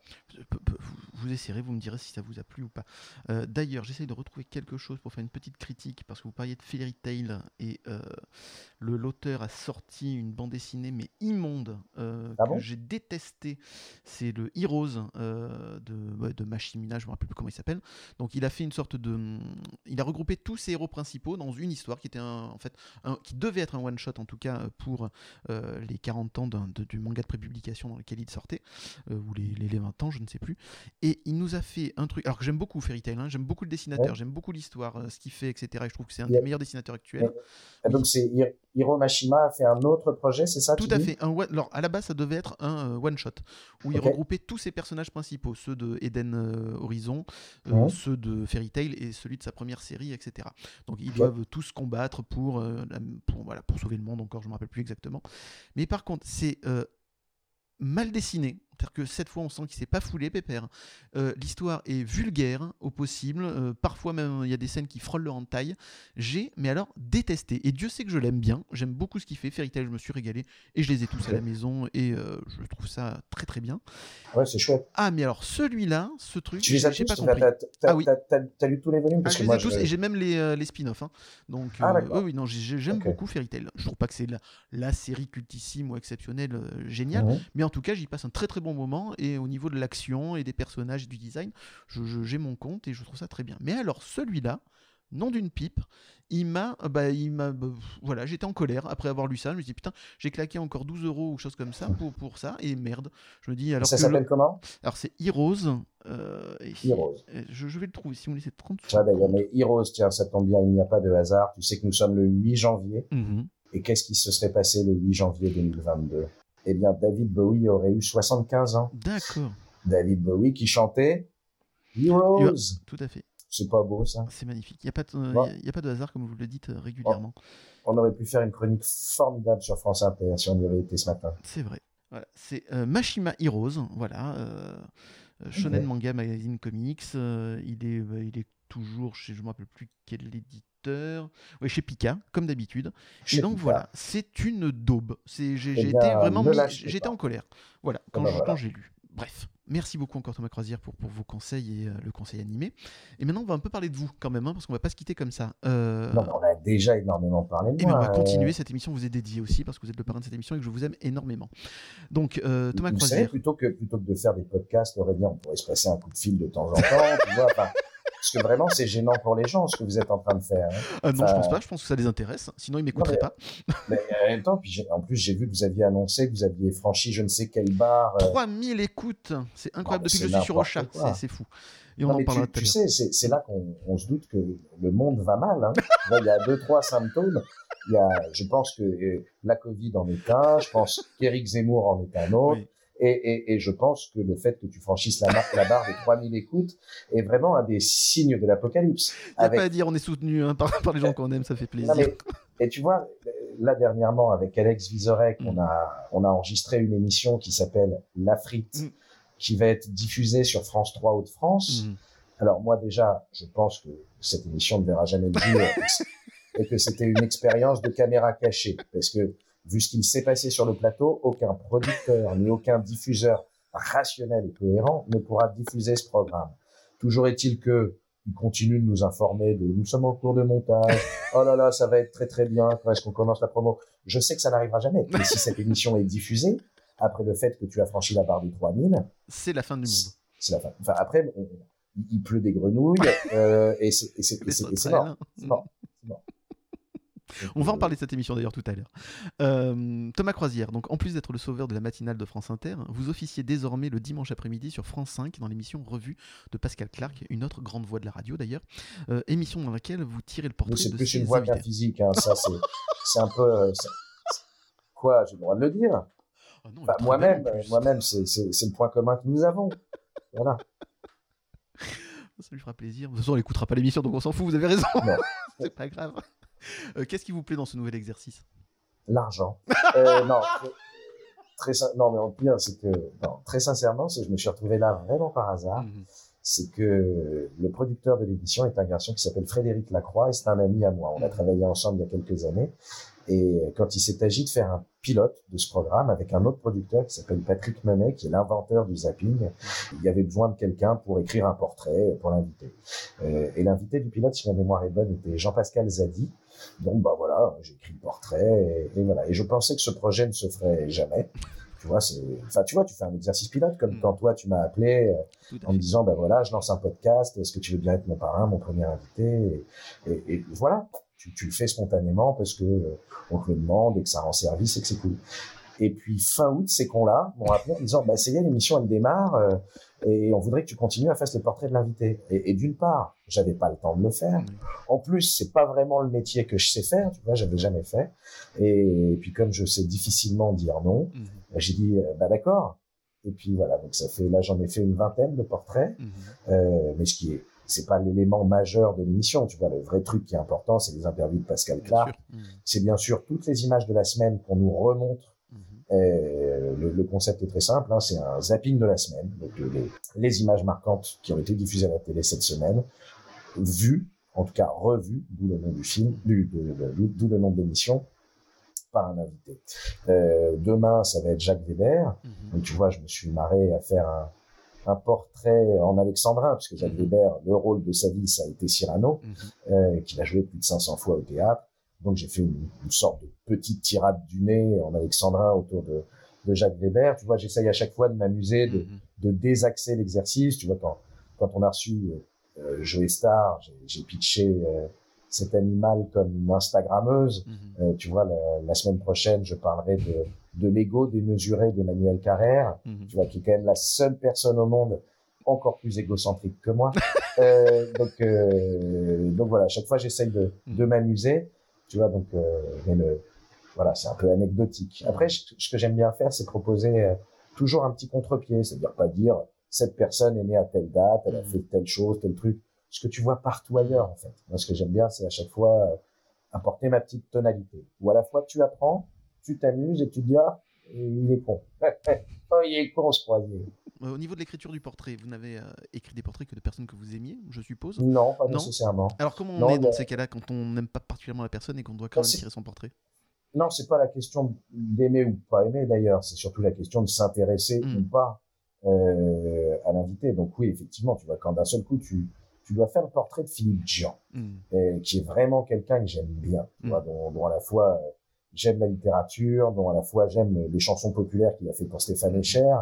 Là, tu te mets un coup de pression parce qu'en plus tu es en face d'un auteur important, un mec pas cool, euh, tu vois, qui est un peu taciturne et tout. Et vraiment, je me, tu vois, j'ai travaillé autour de l'Inkipit, qui est le, le début d'un livre et qui est une obsession chez lui, et ça, je le sais. Donc, je travaille autour de ça et je suis hyper content de ce que je fais. J'y passe tellement de temps Mhm. par rapport à ce que ce, ce que je suis rémunéré, mais c'est important pour moi.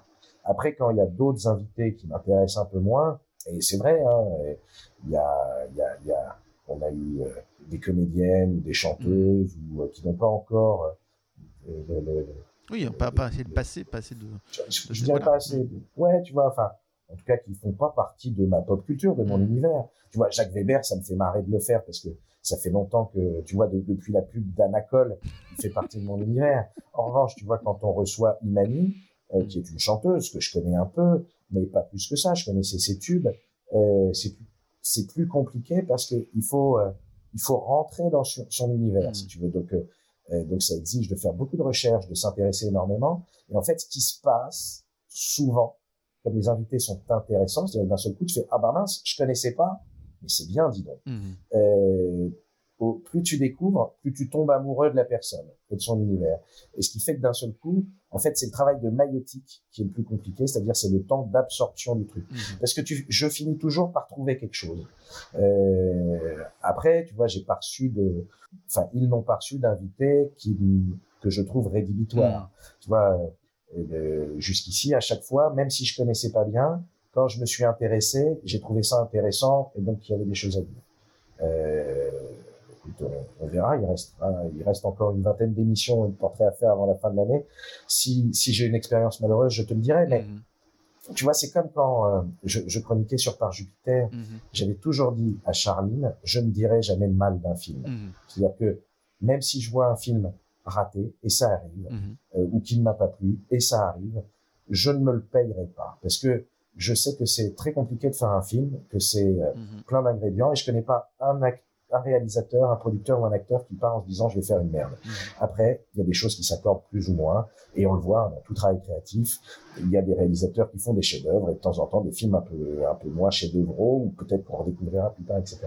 Donc euh, moi, le principe à chaque fois, c'est de trouver un angle pour pouvoir parler bien des choses, parce que j'ai beaucoup de respect pour les gens qui écrivent, Mhm. pour les gens qui chantent, pour les gens qui réalisent, pour les gens qui font. Enfin, j'ai beaucoup de respect pour les artistes. Après, ça peut me toucher, ne pas me toucher.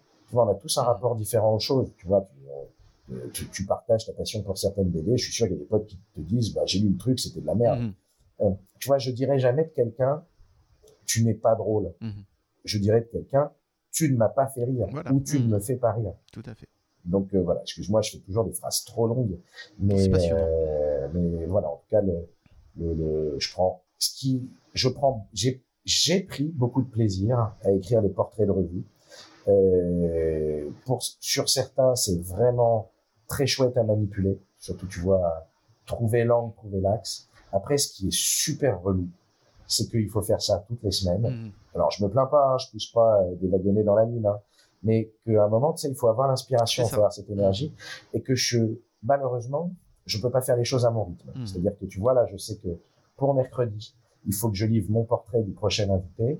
Que j'ai pas commencé, que je sais pas encore qui est l'invité, et ça va me stresser. Ouais, je vois, donc, euh, Et surtout que peut-être que si vous aviez plus de temps, etc., justement pour vous en imprégner, vous sortiriez peut-être une chronique encore de meilleure qualité. Et c'est ça aussi qui vous stresse. Bah oui, parce que tu vois, tu as besoin de ce de- de- euh, principe de maturation. Mm. Tu vois très, tu vois sur Jacques Weber, donc celui qui va être diffusé demain. Euh, au début, j'avais qu'une obsession, c'était la pub d'Anacol, parce qu'effectivement, c'est le truc qui traîne.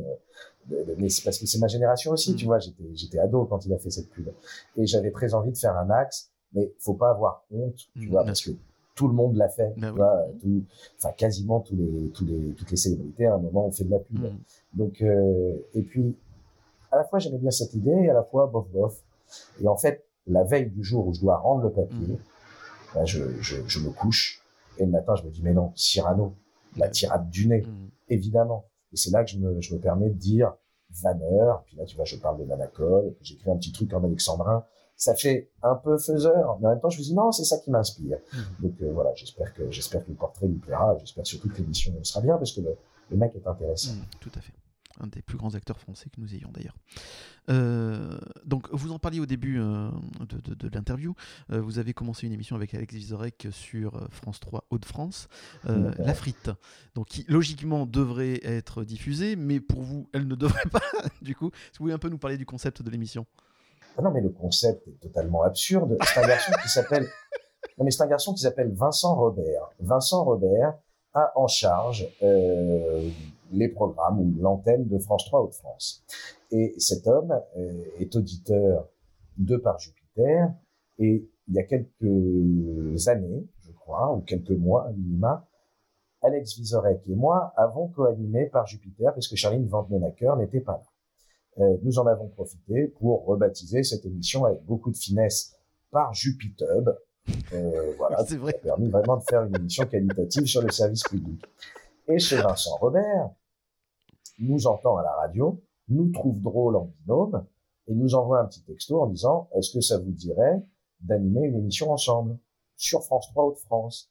Tu vois, tu penses que ça n'arrivera jamais. Mm. Euh, tu, tu sais même pas s'ils ont l'électricité dans les Hauts-de-France. tu vois, je, enfin, je, ça m'étonnerait qu'ils aient la télévision là-bas, même si j'ai grand. Et je sais de quoi je parle, j'ai grandi là-bas.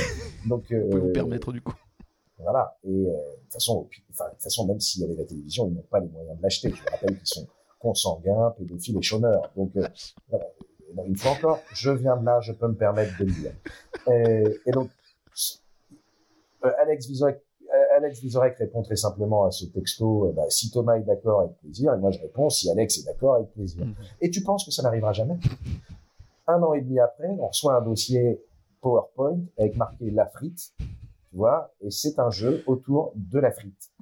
Et donc, tu as des épreuves comme qui veut dessiner des frites, ou euh, voilà, dessiner ses frités, qui veut gagner des frites, voilà. Et à un moment, il y a une page où il y a marqué le 4 à la frite. Et quand moi je vois le 4 à la frite, je me dis, je ne peux pas ne pas faire cette émission. Voilà. C'est nécessaire que je la fasse. c'est important pour vous. Ah. Donc, comme un con, je dis, bah, ok, je le fais.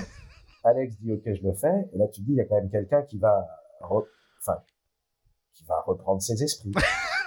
et, et donc, on se retrouve au mois de décembre sur un plateau à Tourcoing. Avec, euh, voilà.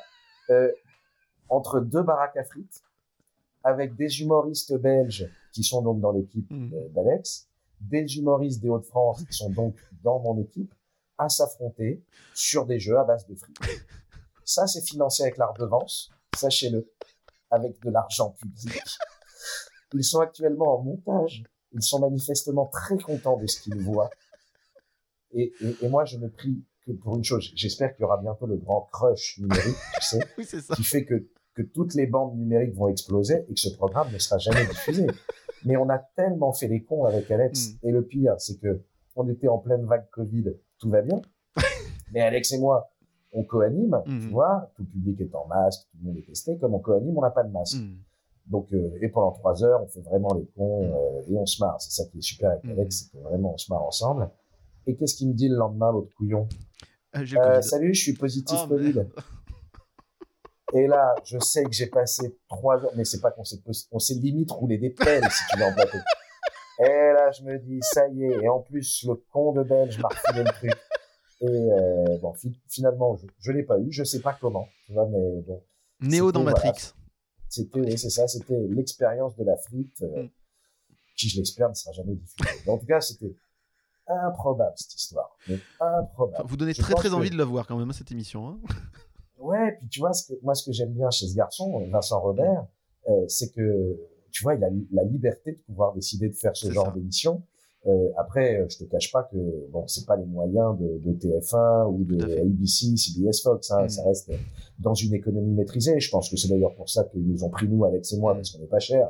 C'est pas parce que, c'est pas parce qu'on a du talent. Mais, euh, en tout cas, je trouve ça super que le gars nous écoute, il nous trouve sympa. Il se dit, tiens, ce serait marrant de faire un comedy game avec ces deux couillons euh, sur mon antenne, qui est une cohérence Mm. entre la Belgique et les Hauts-de-France, Mhm. parce qu'on est né sur les deux bassins de population. Qu'est-ce qui nous réunit? C'est les frites. Mm. On va faire des jeux avec des frites, et non seulement on va le faire, mais on va le diffuser. Moi, je trouve ça super. J'adore ça. Tu vois que il y ait cette liberté de créer, d'essayer. Après, moi, j'avais jamais fait cet exercice-là. Je sais pas si je suis bon dedans. Je sais qu'au bout du deuxième enregistrement, j'avais envie de me gifler tellement, tellement je me trouvais insupportable en compétition, tout ça, etc. Je suis, je suis curieux de voir le résultat. En Oui, tout cas, co- je sais comment vous êtes en jeu d'ailleurs, euh, Thomas Croisière? Est-ce que vous êtes un sale gosse? Est-ce que vous êtes mauvais perdant? Comment ça se passe? Ah non, je suis pas mauvais perdant parce que je ne perds jamais. Donc, euh, je suis, je suis un très bon gagnant. Donc, moi, quand je joue, je joue et je me fais régulièrement engueuler par la, par la mère de mes enfants parce que depuis toujours, je fous des branlées à mes mômes Oui, parce que je ne, les, je, je ne les laisse pas gagner. On je joue. Voilà. Ils gagneront le jour où ils gagneront. c'est ça. Et tu vois, le, Ils un, en des sont d'autant gros plus fiers traumas, d'ailleurs. Mm. un des gros traumatismes fondateurs euh, de, de, de, de, ma vie, tu vois, quand j'ai commencé vraiment à vieillir, c'est le jour où mon fils m'a battu à Super Mario. Mhm. Et donc, tu vois, la première fois, il me bat à Super Mario, enfin, en tout cas, à Super Mario Kart. Mhm. Et là, je me dis, c'est parce que j'ai manqué de vigilance. Mhm. Et donc, tu vois, la deuxième, je la regagne. Je me dis, c'est bon, j'ai repris le contrôle.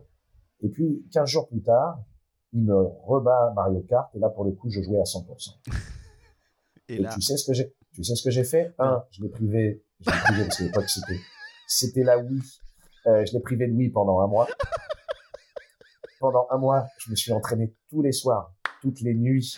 J'ai refait tous les circuits parce que moi, le truc, ça Mm. faisait dix ans que je l'avais pas sorti ma Wii, tu vois. Et, euh, et là, j'ai redéfoncé mon homme qui depuis ne m'a plus jamais rebattu. On a parfois des moments un peu serrés, mais voilà, je lâche rien. Je ne suis absolument pas mauvais perdant. Je suis un très bon. C'est ça. Voilà, très bien. On le saura du coup.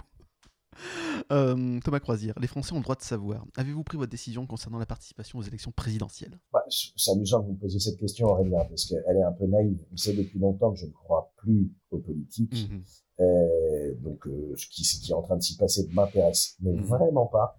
Je pense que, enfin, je, voilà. hein, euh, malheureusement, on ne peut pas totalement s'isoler. Donc, euh, j'entends toujours en bruit de fond euh, des mots comme euh, emmerdé, des mots comme euh, Zemmour, des mots comme Karcher, Mhm. des, des trucs où tu te dis mais où on est là? Euh, donc, euh, j'aimerais bien, tu vois, aujourd'hui avoir une bulle autour de moi Mhm. qui me qui me préserverait de ça. Puis en plus, aujourd'hui, on n'est même pas encore dans l'agression visuelle, mais Mm. très bientôt, tu vas avoir les affiches Mm. de campagne où ils vont te vendre je ne sais quoi encore de, de vision qui de toute façon ne sert à rien. Euh, voilà. Donc, euh, je ne suis plus sur cette campagne politique. Je suis en revanche très impliqué parce que je pense que le pouvoir se, se, se joue là maintenant dans les médias. hein, le- Mhm. le complot euh, des médias. Donc je, je m'implique dans la reprise de France Inter, vous le savez. Euh, je suis en phase de disruption de ma playlist de France Inter et j'espère très bientôt m'occuper de cette station pour euh, de nouveau faire bander la France et la France Inter.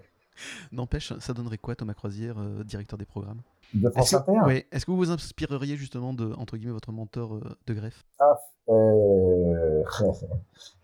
écoute, j'en sais foutre rien, mais en tout cas, Parce qu'on peut rigoler, etc. Thomas Croisière, etc. Humoriste, ainsi de suite. Mais vous avez un- aussi un, un passif professionnel qui vous permettrait de l'être. Non, mais je suis, je suis toujours producteur aujourd'hui. Non, le, tu sais, moi, ce que me, c'est marrant que tu réévoques Alain de Greff, mais à une époque, il m'a dit, moi, j'ai toujours fait de la télévision pour moi. Mhm. Euh, et c'est quelque chose que j'ai que j'ai entendu parce que tu vois aujourd'hui les chroniques, je les fais avant tout pour moi, Mhm. c'est-à-dire que je fais des choses qui me font marrer, c'est les choses dans lesquelles je prends du plaisir. Et tu vois quand tu évoquais ma chronique sur Michel Sardou Mhm. euh, d'hier, euh, je prends un vrai plaisir à la faire en fait. Et, et c'est pas la qualité de l'écriture, c'est pas le c'est pas même le fond du truc. Je pense que le plaisir est quelque chose de très communicatif au fond, et que quelle que soit la chose que j'écris, euh, qui parfois peut être un peu plus fragile, un peu moins. Euh, tu vois, c'est c'est comme le collier de nouilles d'un enfant à la fête des mères, c'est-à-dire oui c'est moche, mais tu peux pas lui dire c'est moche parce que tu sais qu'il y a mis tout son cœur. Mhm. Donc euh, moi quand je fais des chroniques, autant que possible, j'y mets tout mon cœur et ma passion et ma folie.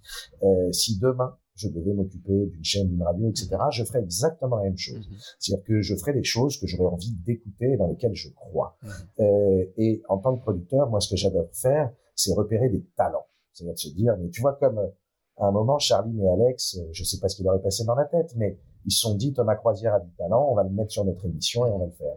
Moi, j'adore identifier, tu vois, les, les films que j'ai produits ou, euh, ou euh, les, les- les histoires que j'ai développées, ben, j'ai révélé beaucoup de jeunes talents qui aujourd'hui font des carrières.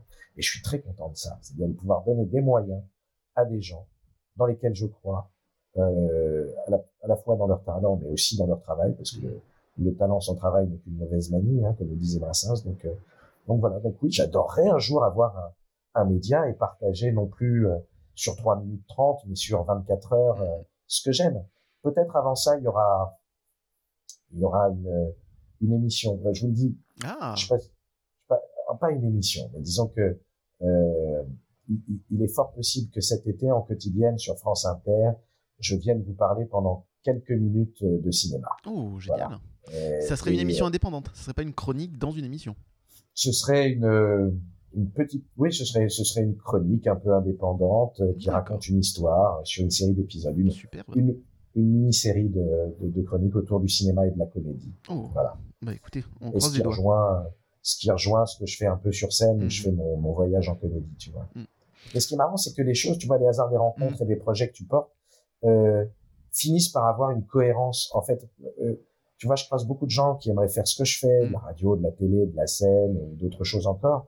Et, euh, et je, le seul conseil que je peux leur donner, c'est faites-le, en fait.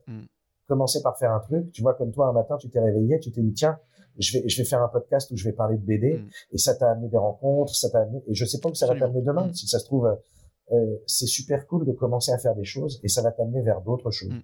Moi, quand j'ai développé mon spectacle sur le, le cinéma d'humour, sur la comédie, Mhm. euh, je pensais pas que peut-être demain ça deviendrait aussi un projet radiophonique, tu Mhm. vois.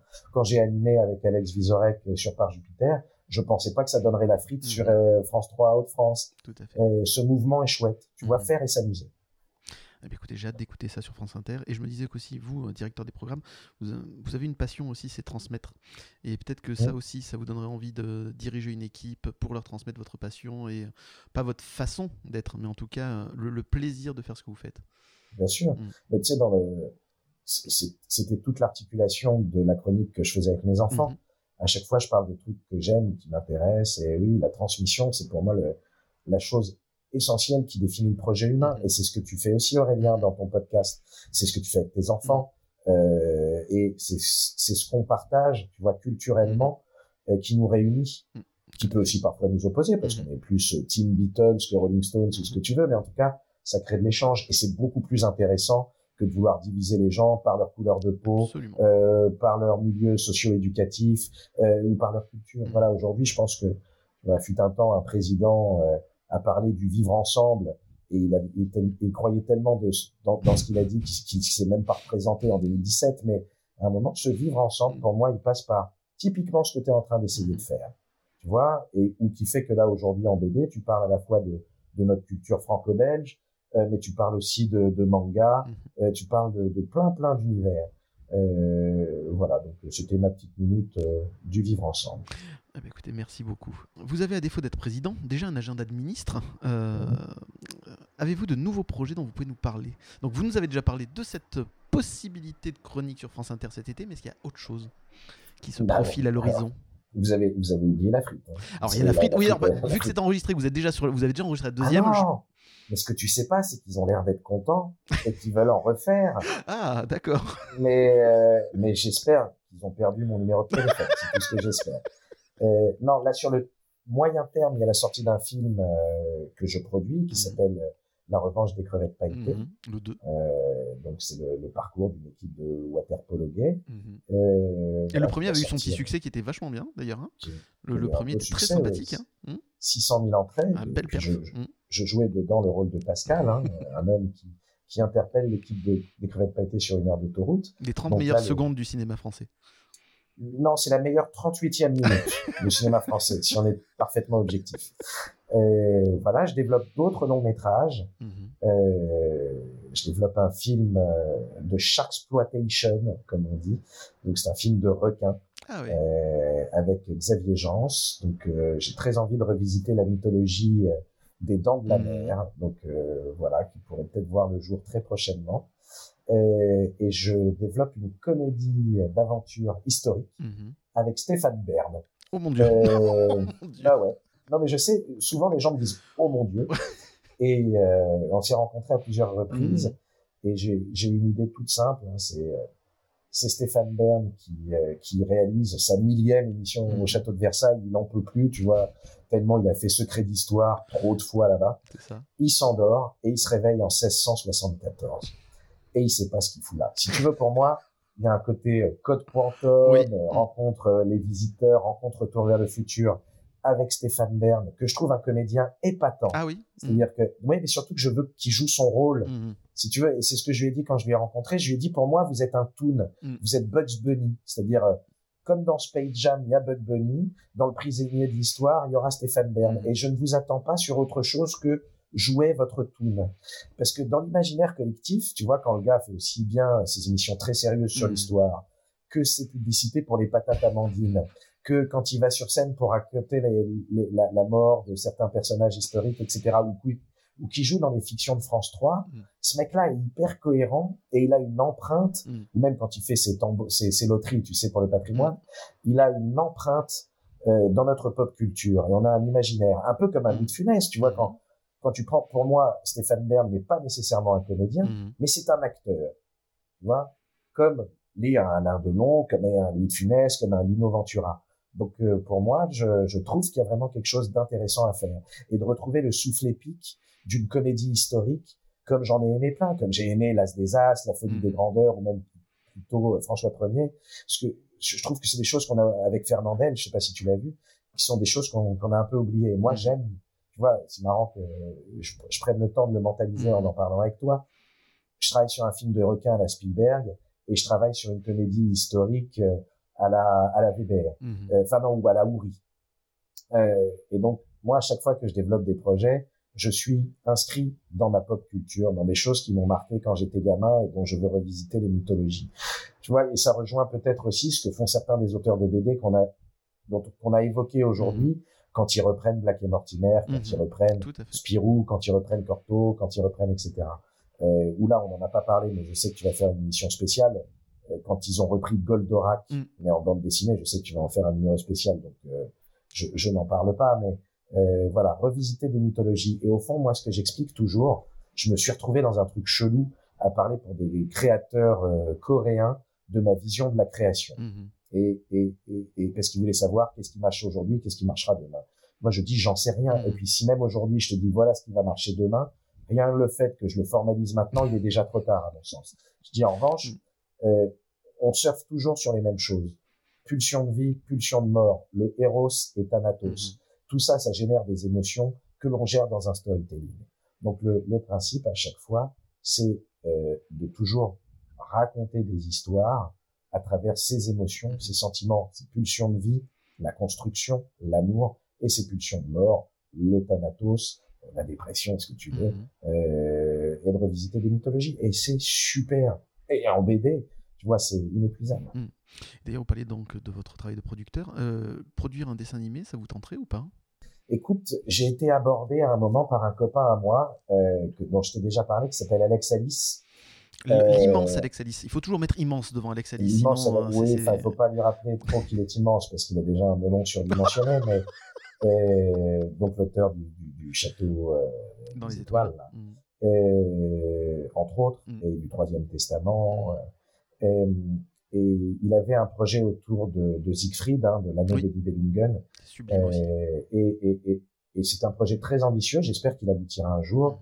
Euh, mais le sujet, c'est que c'est vraiment une économie que je maîtrise pas. Mm. L'animation, c'est des énormes budgets. Tu vois, on parle en dizaines de millions d'euros. Donc euh, oui, ça me tente. Je l'ai dans un coin de ma tête Mm. quelque part. Mais il y a vraiment des gens qui sont meilleurs pour faire ça. Tu vois, là, typiquement la semaine prochaine, je vais produire un plateau d'humoristes à Lille euh, avec Alex Vizorek en maître de cérémonie. Je peux te dire très crânement que je pense que je suis un des meilleurs dans le monde pour le faire. Voilà. Je suis très en confiance. Mhm. On va le faire. On sait le faire. Ça me plaît. C'est une mécanique que je maîtrise. En plus, c'est avec Alex. Demain, tu me dis, tu dois produire une série d'animation. Je pense qu'il y a des centaines de personnes Mhm. qui sont meilleures que moi pour le faire. Donc euh, oui, ça peut s'apprendre. Aujourd'hui, c'est un peu tôt. Si, euh, tu vois, à un moment, il y a l'opportunité avec Alex de faire quelque chose avec grand plaisir ou avec d'autres. Euh, tu l'as pas sollicité pour faire ton podcast, Alors, Alex je, je compte le faire. Cette année, il est dans mon planning et j'espère le, le- le- le contacter. Et donc oui, et je serais ravi que vous soyez un peu là aussi, dedans. Non, mais je peux, je peux surtout t'aider à te mettre en, Ah en bah, relation, avec, grand plaisir. vois, je t'avais, je aidé pour le président d'Anna. Le président d'Anna, absolument. et- D'ailleurs, vous étiez très très bien dedans. Hein, J'espère que l'émission vous a plu d'ailleurs aussi. Parce que c'était Je, je vraiment un kiff. je n'ai pas d'avis sur le sujet, mais en même temps, ça, bien sûr qu'elle m'a plu, et surtout, euh, ça a amené un nouveau projet pour le président Mm. Oh, dont, on, dont, te, dont on te parlera. Oh bah c'est génial. Oh bah Voilà. merci. Bah, euh, bah, oh, voilà, ça, ça donne des frissons. Merci, c'est idiot. Voilà, je, voilà. Merci beaucoup. Je te. C'est génial. Bah écoutez, merci beaucoup. Et c'était vraiment un très très grand moment et euh, j'ai adoré ce passage-là et on en reparlera d'ailleurs avec. euh, Mais tu vois, tu, osais pas, tu osais pas contacter Philippe Mm. Dana. Et, euh, et, et pareil, il faut oser, tu vois, je Mm. t'ai dit, c'est un mec, il, il est sympa, il est Tout cool. euh, Ah oui, ça cool. Mm. Et, euh, D'un naturel incroyable. C'est fabuleux. toujours oser, tu vois, Mm. il aurait très bien pu te balancer contre le mur et il t'aurait balancé contre Oui. le mur et c'est pas grave. Mm. Mais là, tu vois, il a pris le temps de te répondre, de le faire et, et franchement, l'émission était très chouette à écouter. Non, bah, En sympa. plus, il tu vois, ça se sentait qu'il était ravi lui-même Mm. d'échanger euh, sur son livre, sur toutes ces choses-là et c'est un, c'est un storyteller assez Mm. captivant, donc il Ah faut ouais. jamais avoir peur. C'était passionnant et je m'étais régalé à la lecture. J'espère que ça s'est senti dans, dans, dans le podcast. Je me suis Ah, ça régalé à la lecture du livre. C'était mais passionnant. Je me suis régalé. puis t'avais, t'avais un côté fan euh, qui Ah, était assez, assez marrant. Ah bah c'est mon enfance, hein, Canal Plus, donc forcément euh, ça m'a marqué. Mm. hein. Thomas Croisière, y a-t-il une production BD ou animée que vous attendez tout particulièrement en 2022 Ah bah oui. Bah, je suis pas censé. Bah, tu, tu devrais même pas me poser la question, Mhm. Aurélien. Tu le sais. Qu'est-ce que j'attends avec impatience? Ah bah donc on a dit La Bête, du coup, le tome 2. La Bête, le tome 2. Mhm. Ah oui, de, de Mhm. Franck P. et Zidrou. Tu vois, j'ai- c'était mon coup de cœur de 2020. Donc, Mhm. euh, bah, comme moi, je suis un homme fidèle. Toi, toi à la différence de toi, qui préfère les, les coups de foudre aux coups de cœur. Absolument. euh, je suis très impatient de découvrir la suite. Voilà. Et un dessin animé? En dessin animé, bah, il y a cette espèce de, de, de, de, de loup blanc hein, qui, qui, qui, qui. Le Mhm. prochain Miyazaki. Mhm. D'accord. Voilà. au Euh, courant qu'il va y avoir un prochain non, je ne savais pas du tout. Moi j'étais bloqué sur euh, le Spider-Man 2, vous voyez, de New, euh, New Generation 2. Donc c'est pour ça. T'en as, as vraiment envie? Ah oui, oui, clairement. Clairement. Vu, ouais vu la claque qui a été le premier, euh, j'ai hâte de, de- de voir le 2. Après, il y a le Buzz l'éclair aussi qui m'a l'air vachement bien, qui va sortir cet Oh été. là là là là Ah, mais j'aime bien. ça, non, non, non, non. Non Ah non, moi j'en ai marre qui. Qui réécrit des personnages Qui fassent des spin-offs. Tu vois, là, il y a Mm. Boba Fett qui vient de sortir, j'ai aucune envie de le Mhm. voir. Enfin bon, bref. Anyway. Et euh, moi, la deuxième Anyway. semaine, euh, la deux- un, deux, trois. Et aussi la deuxième saison de Last Man sur Netflix, que j'attends aussi, qui m'a l'air très très bien. Bref, on en reparlera certainement. Euh, alors, en ce qui me concerne, cette année fut une année très riche pour euh, T31 Prod. Oui, je m'appelle comme ça, c'est bien. Avec, un, euh, avec de tout nouveaux formats, euh, voyez plutôt. Il y a eu 5 décoinstabules, 4 conseils de décoinstabule version longue, 8 coups de bulle, 5 bouillons de bulles, 6 scénettes, que dis-je, 6 mini courts-métrages audio hollywoodiens. Oui, je me la pète un peu, et il y a de quoi, parce que j'ai saigné des oreilles pour en faire certaines, et je me suis vraiment régalé à les faire. Mais t'es chômeur? T'es chômeur, c'est pour ça que t'as du temps. C'est ma, ma, ma, ma, femme est quand même très très compréhensive quand j'y pense. Euh, merci encore mon cœur. Euh, un Twitch spécial générique ah, de Remercie surtout Michel qui s'occupe de ta femme pendant que tu fais tes podcasts. c'est pour ça qu'elle te libère du temps. C'est peut-être pour ça que je vérifierai. Euh, de, bon, bref, je vérifierai. Trois participations en tant qu'invité dans Y a-t-il un pilote dans le manga, Comic Discovery et PCF Manga. En dehors du 9e art et d'animation, j'ai aussi produit un épisode de On défait le match et un Twitch spécial science-fiction. Visiblement, ça vous a plu, car en 4 mois, mes productions ont été téléchargées plus de 1400 fois, ce qui, à mon petit niveau, me fait rudement plaisir. Et euh, voilà, c'était vraiment cool de, de voir que vous ayez suivi et que ça vous ait plu. Donc, c'est le moment de tous vous remercier. Merci à vous, auditeurs, qui êtes de plus en plus nombreux à venir découvrir les auteurs et les passionnés de 9e art et d'animation que j'ai la chance d'interviewer. Vous ne savez pas à quel point ça me fait plaisir de partager ma passion avec vous et à quel point j'ai hâte de vous proposer encore plein de nouvelles émissions. Merci à tous mes invités qui ont eu la gentillesse de m'accorder de leur temps et qui, et qui m'ont permis d'en apprendre plus sur eux et de mieux les connaître. C'est un privilège incroyable que vous m'offrez. Merci au collectif des podcasteurs d'Histoire à Bulle et d'Imaginaire, dont Des Coins Stables fait partie. Merci à Sego comme Ségolène Royal, à Salambo, Ethno, Cook, Seb, Val, Max, Dose, Joe, Loïc et Alex pour leur soutien et leur retour. C'est un vrai kiff de faire partie de cette équipe. Euh, vous pouvez d'ailleurs venir nous découvrir et discuter avec nous sur le Discord du collectif. Je mettrai le lien sur les réseaux sociaux et le Linktree de l'émission. Merci à Loulou, Boubou, Lydie, Max, ma maman et ma licorne pour être dans ma vie et supporter mes bêtises. Je vous aime. Et un merci tout particulier à vous, Thomas Croisière, qui avait cru en moi au tout début et qui euh, revenait si souvent dans l'émission. J'ai énormément de chance de vous avoir comme parrain. Merci encore oh, infiniment. Non, c'est moi qui ai de la chance de vous avoir comme filleul. vous êtes un filleul fidèle et, et, toujours intéressé par écouter mes histoires de vieux cons. Donc euh, merci de partager euh, avec moi tes coups de cœur, ta passion pour la BD. Et je serais ravi de revenir te voir quand tu veux. Eh bien écoutez, merci encore vraiment. J'ai énormément de chance. Alors pour 2022, moi aussi j'ai quelques annonces à faire. Euh, cette nouvelle année va être positivement et personnellement très chargée, donc je ne pourrai pas maintenir le rythme de production de 2021. Il y aura moins de décoins stables et de scénettes, mais en contrepartie, je vais produire une nouvelle émission qui portera sur mon réalisateur préféré, euh, qui est un réalisateur à moustache qui fume énormément et qui adore le synthé, mais je n'en dirai pas plus pour garder la surprise. Je vais aussi euh, un peu plus développer la chaîne Twitch avec de nouvelles soirées génériques de dessins animés et popcorn, et ainsi qu'une spéciale Eurovision, et vous n'êtes clairement pas prêts pour celle-là. Euh, je peux aussi vous annoncer qu'avec le collectif des podcasteurs d'Histoire à Bulle et euh, d'Imaginaire, nous travaillons sur une nouvelle émission commune. J'espère que tout cela vous plaira. Avant de nous quitter, Thomas Croisière, quels sont vos voeux pour les forces vives de la nation? Oh putain, d'où est-ce que tu me prends comme ça? Euh, Vous savez quoi? Faites-vous Démerdez-vous. voilà, non, non, faites-vous plaisir. Euh, voilà, faites-vous plaisir. Amusez-vous. Tout ce qu'il y a autour est tellement relou qu'il n'y a mm. pas une seconde à perdre amusez-vous. C'est un excellent conseil. Je vous souhaite à nouveau à tous une très belle année 2022 remplie de bulles, de rire et surtout d'amour. Prenez soin de vous et de vos et de vaccins et de rappels. Et ah, ben Au quatrième, cinquième, sixième, peu importe, vaccinez-vous, c'est important. Et à très bientôt. Merci encore Thomas Croisière d'avoir participé. N'oubliez pas de voter au présidentiel, hein, ça, va être, ça va être passionnant. Oh là là, qu'est-ce que c'est formidable cette campagne. Voilà. Allez, puis on va aller faire la Coupe du Monde au Qatar aussi, sur, un, sur un cimetière, 18 000 morts. Et, et, continuons de parler aussi des, des vols d'avions à vide, hein, aussi ça c'est cool. ça, ça c'est un grand moment. Ça encore, hein. Ah, c'est pas mal. voilà, c'est pas mal, c'est pas mal. Allez, vive le monde. Hein.